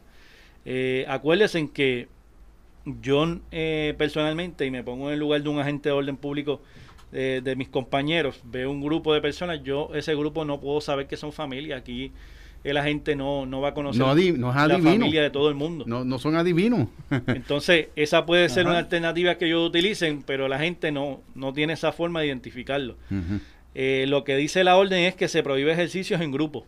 Si se prohíbe en grupo, aquí no te está hablando de familia, eh, te está diciendo que no pueden haber grupos. No te está especificando, mira, si es familia así o, o- o si no es familia, pues a- es de esta manera. Está diciendo en grupo. Esto es que no aplica solo a la persona, debe estar individual, individual haciendo ejercicio. No pueden estar en grupo. Eh, me hace una pregunta nuevamente, ¿verdad? En caso de los vehículos, si llevan los cristales abajo, eh, no hay que usar mascarilla. No especifica eso la orden, lo que lo único que te dice que que no, en- si usted está en su vehículo, no le aplica el uso de mascarilla. Muy bien. No, no, no, no habla de cristales abiertos ni nada de eso. Me preguntan el caso de las iglesias que, que están dando servicio actualmente y que la orden ejecutiva le permite estar eh, dando los cultos, pero eh, limitadamente. Eh, ¿Cómo está trabajando la policía para canalizar esto? Me, me va a hacer el cuestionamiento aquí. Ok, lo de las iglesias, ya ellos crearon su, su protocolo. Eh, entiendo que este protocolo es efectivo en, en, en las iglesias, pero lo que se permite en las iglesias ahora es el 25% eh, de lo que era el 100% como tal. Pero sí las iglesias están permitidas de lunes a domingo, en sus horarios eh, que, no, que no excedan el toque de queda. Eh, Muy bien. Pero las iglesias aquí el compromiso es que si alguna tiene alguna situación, pues puede llegar a mí y, y los puedo orientar este, a los encargados, sacerdotes o, o- o pastores de esa iglesia para poder En este caso, yo por lo menos la experiencia que he visto es que han cumplido con la orden ejecutiva y a cabalidad en ese aspecto. Por lo menos los que yo conozco están cumpliendo con el reglamento y la, la orden ejecutiva. Correcto. En Orocovis hay una particularidad, que hay una ordenanza municipal que tiene un toque de queda diferente a la orden ejecutiva. Correcto. La orden ejecutiva, el toque de queda empieza a las 10 de la noche y finaliza a las 5 de la mañana. Pero en Orocovis es más temprano. Cuéntenos un poquito. Correcto. teniente. En Orocovi este, eh, eh, me pidieron algunas recomendaciones y estuve hablando con el honorable alcalde, con el comisionado de la Policía Municipal y se llegó a un acuerdo. Entonces se creó la ordenanza número 4, serie 2020-2021. Y esta ordenanza va a ser eh, vigente el 30 de agosto de este mes. ¿Por qué el 30 de agosto y no, eh, no, no, no inmediatamente? Porque esta ordenanza tiene que pasar por tres publicaciones en diferentes medios noticiosos o, o de prensa para que se apruebe. El último informe que salió fue el 19 de agosto. Si usted cuenta 10 días, el 19 de agosto es el 29 de agosto, entonces el 30 sería efectiva. Eh, esta orden ejecutiva desde el día 30 de agosto, el toque de queda será desde las 7 pm a las 5 am de la mañana. Sabe que, que usted, si sabe que la orden estatal es a- desde las 10 de la noche, desde el día 30, indefinido, porque esta orden del municipio es indefini- indefinida. No tiene hora, te- no- este, no día de, de sí. vigencia. No es como la orden ejecutiva que termina el 11 de septiembre. Esta no, Correcto. esta es hasta el nuevo aviso. Esta es indefinida hasta que el honorable alcalde diga otra cosa o, se- o la legislatura diga otra cosa municipal. Eh, le digo a los ciudadanos que después del 30 es de 7 pm, que es importante, a 5 am. Aquí el policía le va a aplicar la del municipio. En que exista la orden ejecutiva, el municipio tiene un derecho de crear una ordenanza y a base de su derecho, pues crearon que, que esta ordenanza, esta ordenanza, el toque de queda va a ser a las 7 pm. Eh, dice que los negocios ya a esta hora el comercio debe cerrar. También que es importante a los comerciantes. Dice que toda oficina o comercio que emplee 10 personas o más dentro de la de- demarcación del territorio del municipio de Orocovi deberá implementar un programa escalonado de tiempo, una jornada de trabajo de 10 alternos o trabajo remoto. A tales efectos deberá desarrollar un itinerario de trabajo en, con horas y días en que pueda asistir a trabajar cada empleado, tomando en consideración los espacios de trabajo para aumentar aún más la distancia entre personas que estén en la oficina o cliente. Esto quiere decir, Julito, que todo em- empresario, negocio o lugar de trabajo que tenga más de 10 personas tiene que hacer un programa y organizarse. Eh, que puedo poner ejemplo de los bancos. El banco te está viniendo un día, una, eh, lunes unos empleados, martes otros empleados y así consecutivamente. Pues ese plan este, quieren implementarlo aquí eh, y ya está la orden eh, ordenanza para que se implemente desde el 30. Ujú. Eh, entonces, en el caso de, los de los comercios, hay personas, ¿verdad?, que me hacen la pregunta aquí, que por ejemplo, eh, están despachando comida y se tarda un poquito y dan las 7 de la noche y no le han dado al cliente eh, la comida. ¿Qué pasa con- pues, ese toque de queda? Tiene que organizarse, ese restaurante o establecimiento tiene que organizarse que tenga un límite de cejar la cocina. Un ejemplo, si usted sabe que tiene que cejar a las 7 de la noche, pues la cocina tiene que cejar a la máximo 6 o 6 y media, o cosa que usted ya pueda eh, tener este media hora para preparar esa comida y antes de las 7 poder este cumplir. Y cerrar. Eso, eso se llama cierre de, de- de cocina, eso lo, lo- se hace en todos lugares. Aquí cuando los negocios cierran a las 12 de la noche, sabemos que la cocina cierra a las 10 Ujú. y es para evitar eso mismo, pues tienen que hacer esa práctica. Muy bien, muy bien. Ese es un buen punto, ¿verdad? Para aclarar al oyente. Eh, algo más, eh, teniente, que podamos abundar sobre esta orden. este, relacionado a las multas de, de la orden este municipal, dice que la primera violación conllevará imposición de una multa de 200 dólares. Aquí hay una diferencia. Aquí hay una diferencia porque en la estatal es de 100 a 5 mil. Eh, si el juez lo va a aplicar, pues puede ser una, eh, la multa puede ser de 100 a 5 mil, pero aquí comienza en 200 dólares. Ujú. sabe que, que la municipal comienza en 200 dólares. Si hasta una pena de reclusión que es de cárcel hasta 30 días. Eso es a discreción de- del tribunal. La segunda violación es 500 dólares. Y con una pena de reclusión hasta 90 días, que son hasta 90 días de cárcel. Y la tercera violación son mil dólares. Y con una pena de reclusión de seis meses. Eso quiere decir que si usted lo cogieron una vez y la semana lo cogieron otra, sabe que la multa va a ser más alta. Y si la tercera va a ser más alta.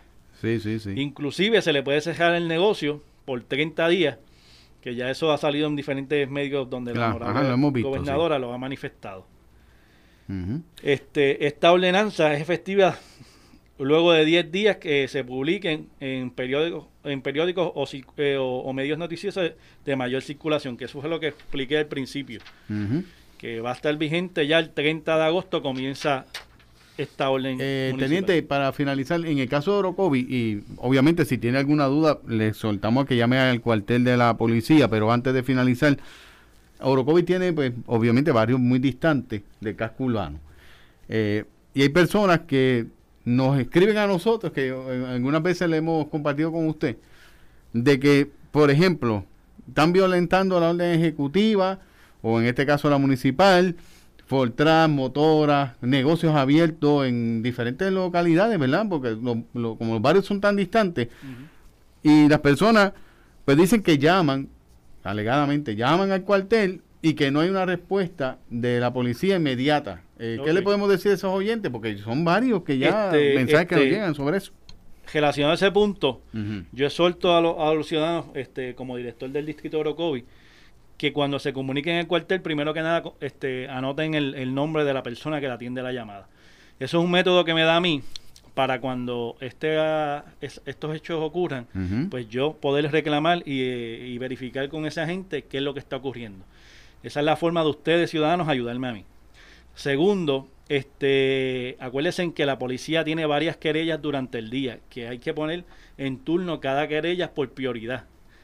Eh, si se tarda en un momento, pero si usted ve que se, ya, ya nunca llegaron, pues usted durante la semana eh, puede comunicarse a- a- al distrito de Orocovi y me da la información y yo verifico la situación y hablo con el supervisor de turno y a la gente que se encontraba.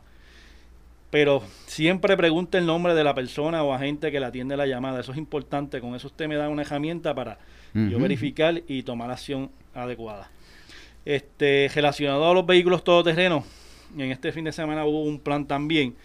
Eh, tuvimos la tormenta y quizás por eso se afectó.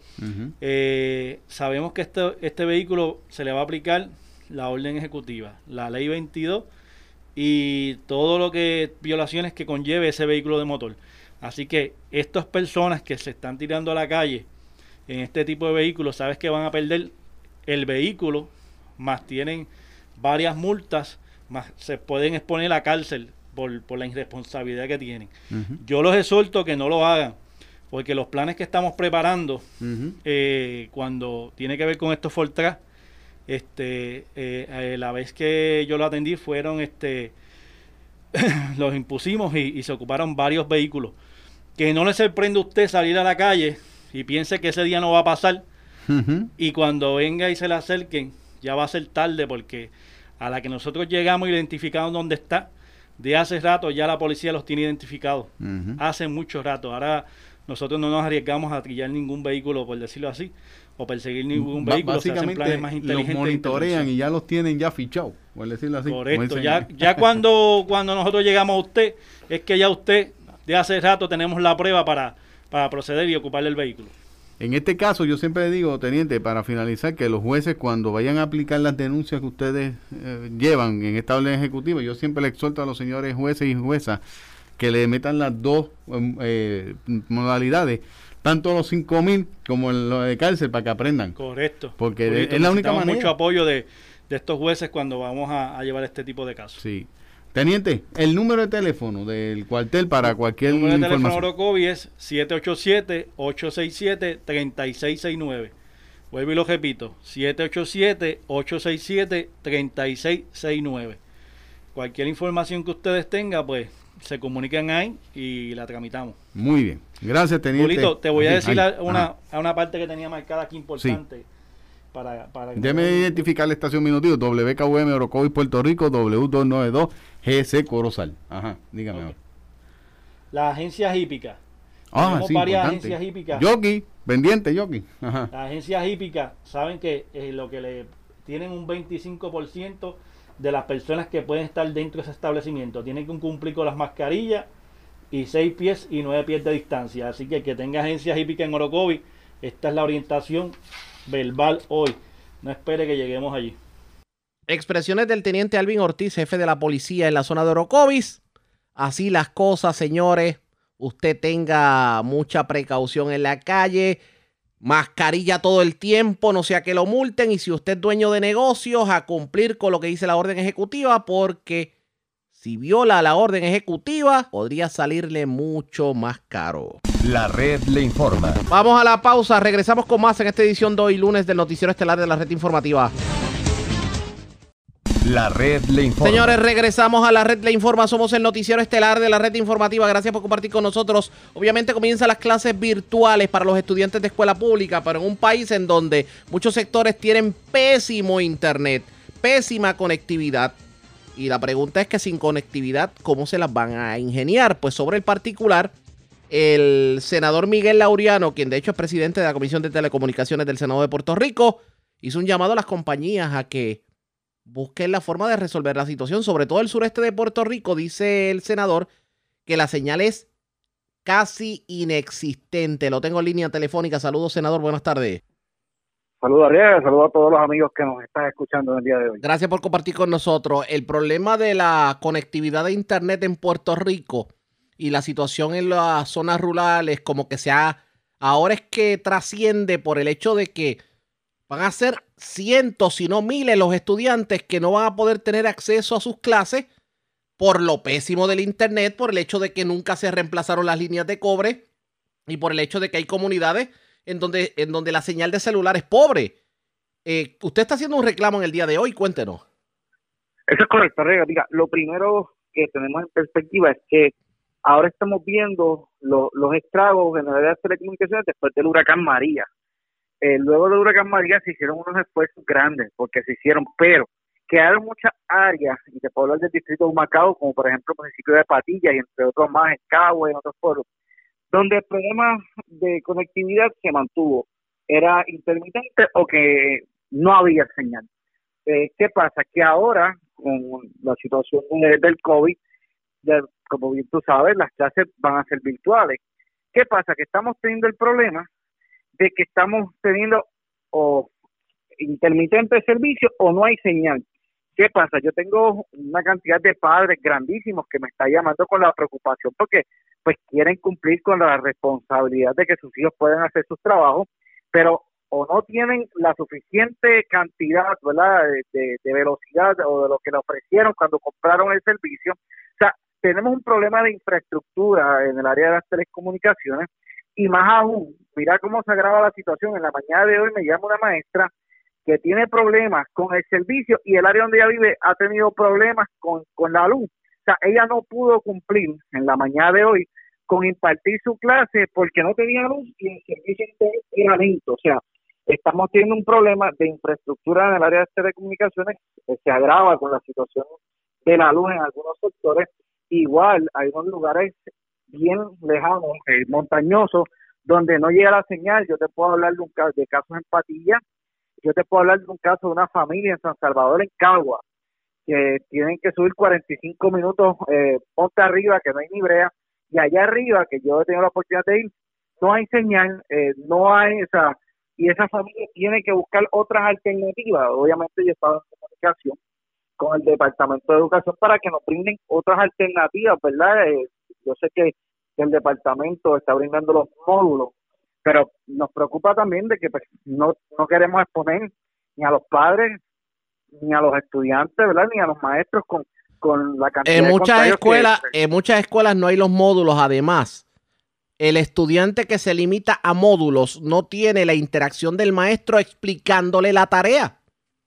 definitivamente y por eso es nuestra preocupación arriesga porque qué alternativa y, y no puede o sea yo creo que, que, que la, la ley tiene que ser igual para todos y los estudiantes tienen que tener derecho para todos otra preocupación que levanto porque obviamente he recibido muchas llamadas eh, durante eh, la semana pasada el fin de semana y hoy muchos estudiantes de recursos que no tienen laptop, no tienen computadora, no tienen tableta, o sea, que hay una preocupación que, que, que- que agrava la situación todavía, o sea, eh, ¿qué vamos a hacer, verdad? ¿Qué, ¿Qué esfuerzo vamos a hacer con el Departamento de Educación? ¿Qué esfuerzo estamos haciendo con las compañías de telecomunicaciones? Por eso voy a estar organizando unas vistas Lo que pasa es que estar- lo que pasa es que vamos a ser claros, las compañías de telecomunicaciones no van a invertir de hoy para hoy. Segundo, en los campos, eh, obviamente la mayoría de los campos que se que el cobre se fue, aquí se, se taparon los ojos y no obligaron a la compañía que obviamente está encargada del cobre en Puerto Rico, que es claro, a poner las líneas cuando el compromiso que hubo en ley cuando se vendió la telefónica era que no se iba a que esa compañía tenía que hacerse cargo del cobre y no podía eliminar el cobre. Están eliminando el cobre, no lo han puesto y simplemente limitan a poner una pequeña antena de celulares que no funciona en los lugares.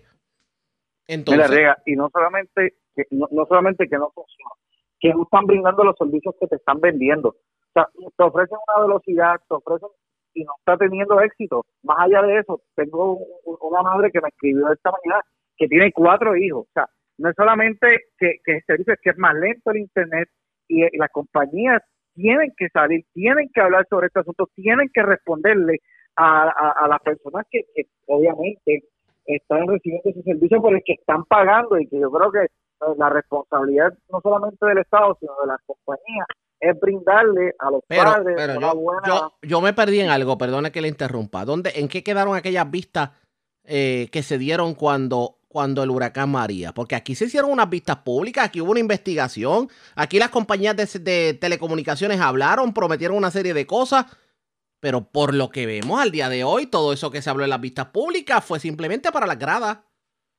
Mira, alguna de ellas, ¿verdad? Porque yo, yo muchas de estas vistas públicas las tuve yo en el Senado, la Cámara hizo otras, en la parte que nosotros nos enfocamos, ¿verdad? Que en aquel entonces eh, eran los créditos para, para los consumidores que se cumplieron con, con, con esos créditos. Obviamente había un compromiso de robustecer, se pasaron unos proyectos de ley eh, sobre el, el, sobre los huracanes, ahí sale que las telecomunicaciones se convierten en un servicio esencial. También se firma el proyecto que es de, la Autoridad de Servidor, que para empezar la temporada de huracanes las compañías de telecomunicaciones tienen que tener las herramientas necesarias para un evento atmosférico de cualquier situación, tengan los equipos a primera mano. Y hay una responsabilidad, una resolución conjunta que se firmó, de que ellos tienen que presentarle a, a, a la, lo que era la Junta Reglamentadora de Telecomunicaciones eh, la información sobre los adelantos que ellos han, han realizado. Hay compañías que están haciendo su parte, hay otras que han sido un poco tal vez lentas en ese proceso, pero en efecto, al ver esta situación como, como se está viendo con el comienzo de clases, hemos visto que mucho de este trabajo no Lo que pasa, lo que pasa es, senador, senador, que muchas compañías de celulares han fortalecido su infraestructura para la comunicación celular, pero todos sabemos que para esto de los estudiantes en las escuelas necesitas un internet residencial y ya el internet residencial es inexistente. Casi no, casi no lo hay. Aparte de lo que puede ser el servicio de Liberty, que es un servicio en algunas zonas urbanas de los pueblos, y obviamente todo el mundo sabe que si se va la luz se fueron. La única compañía que quedaría, si acaso es claro, para zonas en donde queda el cobre, que estamos hablando de un 20, un 25% de Puerto Rico. De lo demás, no existe internet residencial, es a través de un celular y todo el mundo sabe. es Vamos, a través de un celular y, y, y más allá de, que- de ser a través de un celular, yo tengo casos, yo digo, yo esta mañana he recibido un sistema de nuestros padres que han tenido que salir de sus trabajos para ir o traerse a sus hijos a su trabajo o salir y hacer el trabajo remoto para poder prestarle, o sea, darle internet a su celular, porque obviamente no tienen ¿verdad? el internet de su casa, como bien tú estás mencionando. O sea, estamos viendo que obviamente al robustecer las líneas, como tú dices, también se están cargando. ¿Qué estamos haciendo para brindar mayor espacio a, a, a las líneas, para que tengan mayor servicio de internet, que corra más rápido? O sea, obviamente eso dicta lo que está ocurriendo. Mire, va a abrir se- senador, Sí, senador. Puerto Rico tiene un internet que puede resolver, pero el propio gobierno lo quitó y estamos hablando de la de la de la fibra de Prepanet. La fibra Sí, de el- Prepanet el existe, anillo, el, el anillo. Eh, eh, el anillo lo están usando las compañías de celulares que ahora mismo no le están dando servicio al pueblo. A través de ese anillo, y no solamente del anillo, mucha, eh, la infraestructura energética está preparada para, además de energía, conducir Internet. Y aquí, por favorecer a una serie de sectores, se eliminó el que la compañía del gobierno pudiera, olvídese por lo menos de darle servicio a, a, a los estudiantes, a las escuelas, que es parte del gobierno, que pudo el propio gobierno haberle dado internet a las escuelas y tal vez las escuelas poner un wifi en cada uno de los planteles, crear algún tipo de estacionamiento con, con obviamente las condiciones para distanciamiento social y mira, padre que no tuviera internet se estacionaba en la escuela, se conectaba por wifi y su hijo podía tener la clase. Por, por eso es arriba que, como te dije hace ¿verdad? unos minutos atrás, esto va a abrir una serie de, de- de investigaciones que vamos a estar haciendo en nuestra comisión, porque hay que buscar alternativas. No podemos dejar esto hacia el aire, no podemos dejar que, que, el comienzo de clases eh, no sea un efectivo, porque obviamente tenemos que brindarle los mayores recursos a nuestros estudiantes.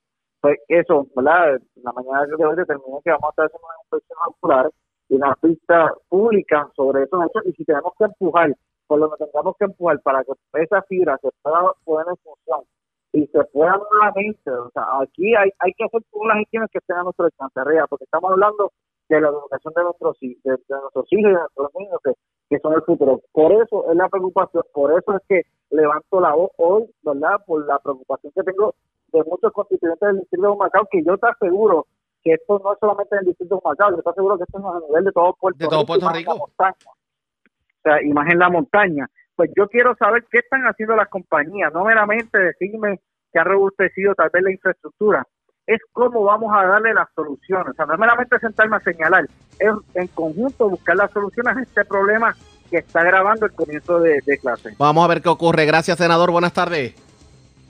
A la pausa, regresamos a la parte final del Noticiero Estelar de la red informativa.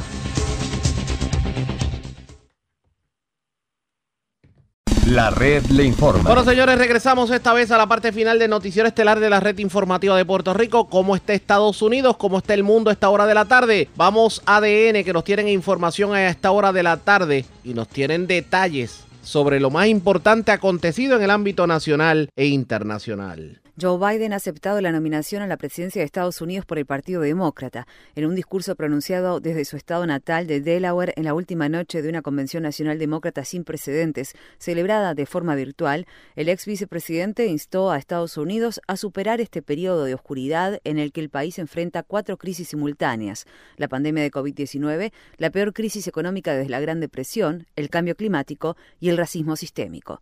Joe Biden manifestó. May history be able to say that the end of this chapter of American darkness began here tonight. Que la historia pueda decir que el final de este capítulo de oscuridad en Estados Unidos comenzó aquí, esta noche, cuando el amor, la esperanza y la luz se unieron en la batalla por el alma del país. Y esta es una batalla que ganaremos juntos, se los prometo. Gracias, que Dios los bendiga y que Dios proteja a nuestras tropas.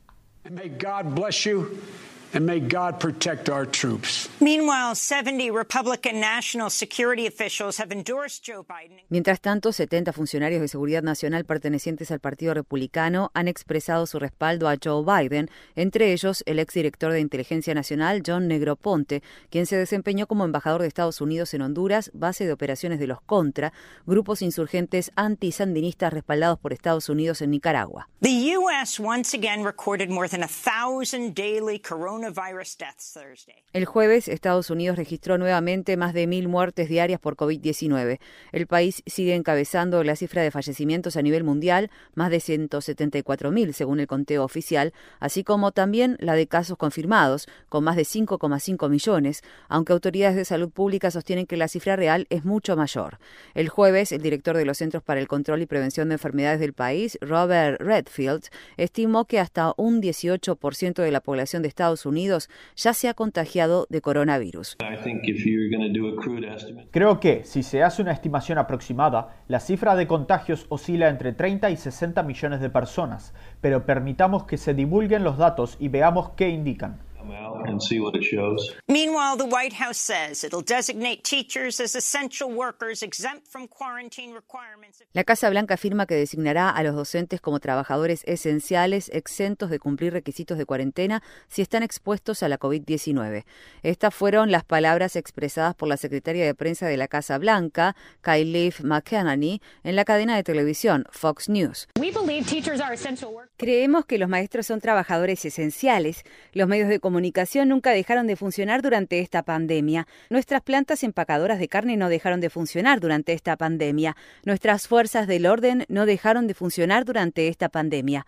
Tampoco deberían hacerlo nuestros maestros, porque los niños estadounidenses deben ser nuestra prioridad. In July, the American Federation of Teachers said its 1.7 million members. En julio, la Federación Estadounidense de Maestros sostuvo que sus 1,7 millones de miembros estaban dispuestos a ir a la huelga si fuera necesario a fin de proteger a los docentes, al personal escolar y a los niños de lugares de trabajo que presenten un riesgo para la salud. The Labor Department reports 1.1 million U.S. workers filed initial unemployment claims over the last week. El Departamento de Trabajo de Estados Unidos reporta que 1,1 millones de trabajadores estadounidenses presentaron solicitudes de subsidio por desempleo por primera vez durante la última semana, superando en número a las 970.000 solicitudes presentadas la semana anterior. Mientras tanto, los precios de las acciones continúan aumentando vertiginosamente en Wall Street. Los índices bursátiles Standard Poor's 500 y Nasdaq alcanzaron máximos históricos esta semana.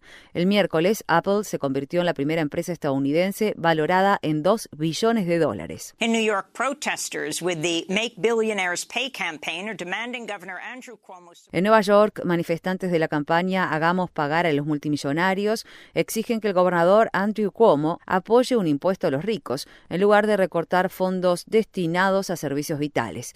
Estas son palabras del activista por el derecho a la vivienda, Félix Guzmán, pronunciadas esta semana frente a la mansión del gobernador.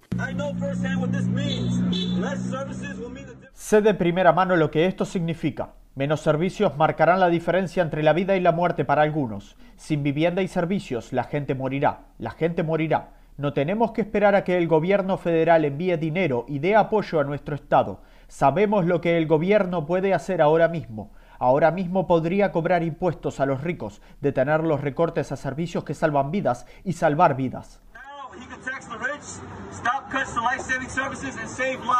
According to Citizen Action New York, some 2 million state residents Según la organización sin fines de lucro Citizen Action de Nueva York, unos 2 millones de residentes del estado de Nueva York tienen dificultades para satisfacer sus necesidades básicas de alimentación, vivienda y atención médica, mientras que 118 multimillonarios de Nueva York aumentaron su patrimonio neto en 77 mil millones de dólares durante la pandemia. A group of 90 House Democrats are calling for the immediate removal. Un grupo de 90 legisladores demócratas de la Cámara de Representantes de Estados Unidos exige la inmediata destitución de Louis DeJoy como director general de Correos, acusándolo de sabotear el servicio postal antes de las elecciones presidenciales.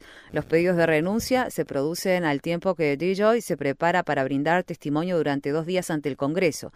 En todo el país, trabajadores del servicio postal de los Estados Unidos reportan largas demoras en el procesamiento y la entrega de correo. En una oficina de correos de Los Ángeles, el periódico LA Times informó que roedores e insectos pululaban en contenedores de fruta y carne podrida y que habían pollitos muertos dentro de sus cajas. En el estado de Texas, el congresista Joaquín Castro confirmó el miércoles que autoridades postales de Washington ordenaron el retiro de seis máquinas clasificadoras de correo de una planta de procesamiento en San Antonio.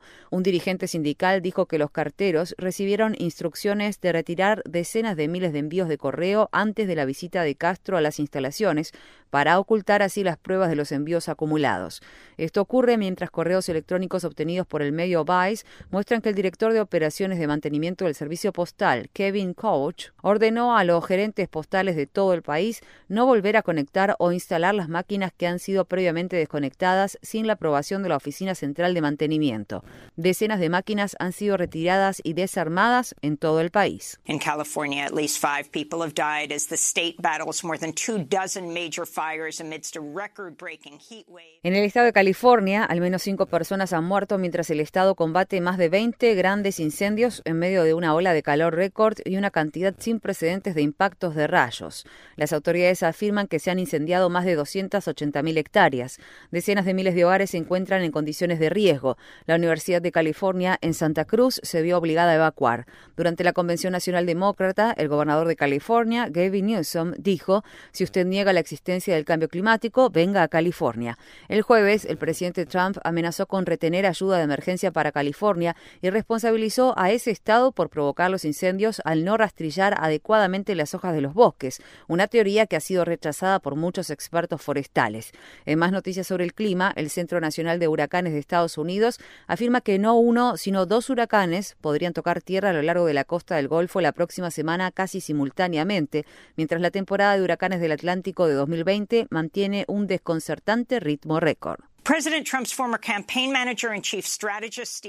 El exdirector de campaña y jefe de estrategia del presidente Trump, Steve Bannon, fue arrestado el jueves acusado de cometer fraude contra los donantes de una organización anti-inmigrante sin fines de lucro llamada We Build the Wall, Nosotros Construimos el Muro.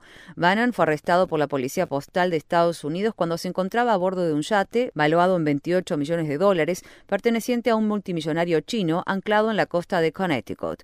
Una acusación hecha pública por el Distrito Sur de Nueva York alega que Bannon y otras tres personas de la organización sin fines de lucro se apropiaron de miles de dólares de donaciones para solventar sus lujosos estilos de vida. Se suponía que los fondos serían destinados a construir secciones financiadas por el sector privado de una barrera a lo largo de la frontera entre Estados Unidos y México.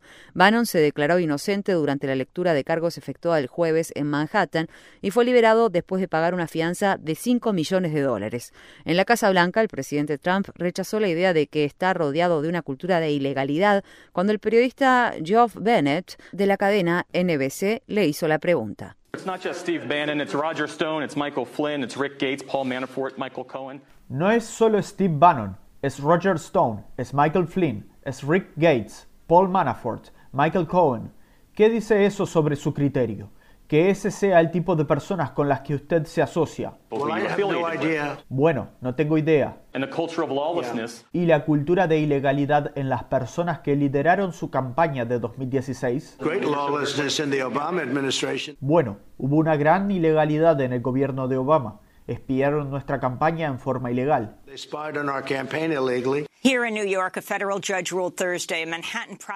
En Nueva York, un juez federal dictaminó el jueves que un fiscal de Manhattan puede solicitar judicialmente los registros de impuestos de Donald Trump, rechazando así la afirmación del presidente de que la solicitud constituía un acoso ilegal. El fiscal de distrito, Cy Vance, procura acceder a ocho años de registros de impuestos de Trump en el marco de una investigación sobre el pago de sobornos hechos por el colaborador y abogado personal de Trump, Michael Cohen, antes de las elecciones de 2016.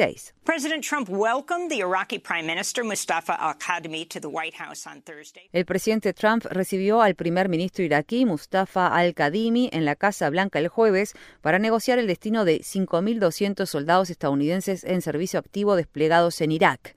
En declaraciones para la prensa después de una reunión mantenida en el despacho oval, el primer ministro iraquí sostuvo que los vastos campos petroleros de Irak estaban abiertos a las compañías petroleras y a los inversores estadounidenses. Iraq is open for American business and investment. Irak está abierto a los negocios y las inversiones estadounidenses, así como a un futuro mejor para Irak y para el pueblo iraquí.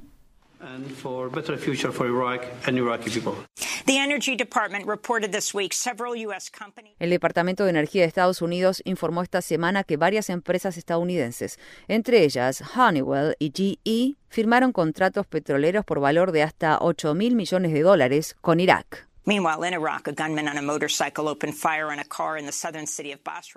Mientras tanto, en Irak, un hombre armado disparó el miércoles desde una motocicleta contra un automóvil en la sureña ciudad de Basora, provocando la muerte del activista por los derechos de las mujeres, Riham Yaqub, y heridas a dos de sus acompañantes. Se trata del tercer asesinato de este tipo perpetrado en Basora en la última semana y se produjo un día después de que el primer ministro, Al-Kadimi, despidiera al jefe de seguridad de Basora, prometiendo investigar asesinatos perpetrados por motivos políticos políticos. En la franja de Gaza, explosiones masivas arrasaron la ciudad de Han Yunis durante la noche, cuando el ejército de Israel lanzó ataques por décimo día consecutivo. Los ataques aéreos israelíes se produjeron al tiempo que los palestinos lanzaron misiles y globos incendiarios en el sur de Israel. Mientras tanto, autoridades de Gaza advierten sobre la interrupción en el funcionamiento de hospitales y otros servicios esenciales producidas después de que Israel cortara el suministro de combustible a la única planta de energía de Gaza, dejando a los residentes con solo unas pocas horas de electricidad por día. En el estado de Arizona, imágenes de cámaras corporales y de vigilancia dadas a conocer el martes muestran que agentes de policía de Phoenix mantuvieron a un hombre sobre el asfalto caliente durante casi seis minutos antes de que muriera en la parte trasera de un vehículo policial a principios de este mes. Ramón Timothy López, de 28 años de edad, fue detenido el 4 de agosto, perseguido y derribado al suelo por uno de los agentes. Otros dos agentes llegaron posteriormente al lugar. Después de presionar a López contra el tórrido asfalto durante seis minutos, lo levantaron y lo colocaron en la parte trasera de un automóvil de policía, donde luego lo encontraron inconsciente. Fotografías revelaron que su piel estaba cubierta de quemaduras. En noticias relacionadas, la familia de Muhammad Muhaimir Jr., un hombre musulmán negro asesinado por la policía de Phoenix en 2017, reitera su pedido de justicia luego de que un video publicado recientemente mostrara a Mujaimin gritando no puedo respirar y por favor Alá antes de morir. Las imágenes muestran que el hombre de 43 años fue retenido por al menos cuatro policías de Phoenix durante casi ocho minutos. En el video se puede observar como uno de los oficiales presiona su rodilla contra el cuello de Mujaimin. Tras la aparición del video, la familia presentó una demanda por homicidio culposo de 10 millones de dólares. La red le informa. Bueno, señores, enganchamos los guantes. Regresamos mañana a la hora acostumbrada, cuando nuevamente a través de Cumbre de Éxitos 1530, de X61, de Radio Grito, de Red 93 y de Top 98 le vamos a llevar a ustedes el resumen de noticias de mayor credibilidad en el país, el de la red informativa. Regresamos mañana hasta entonces, que la pasen bien.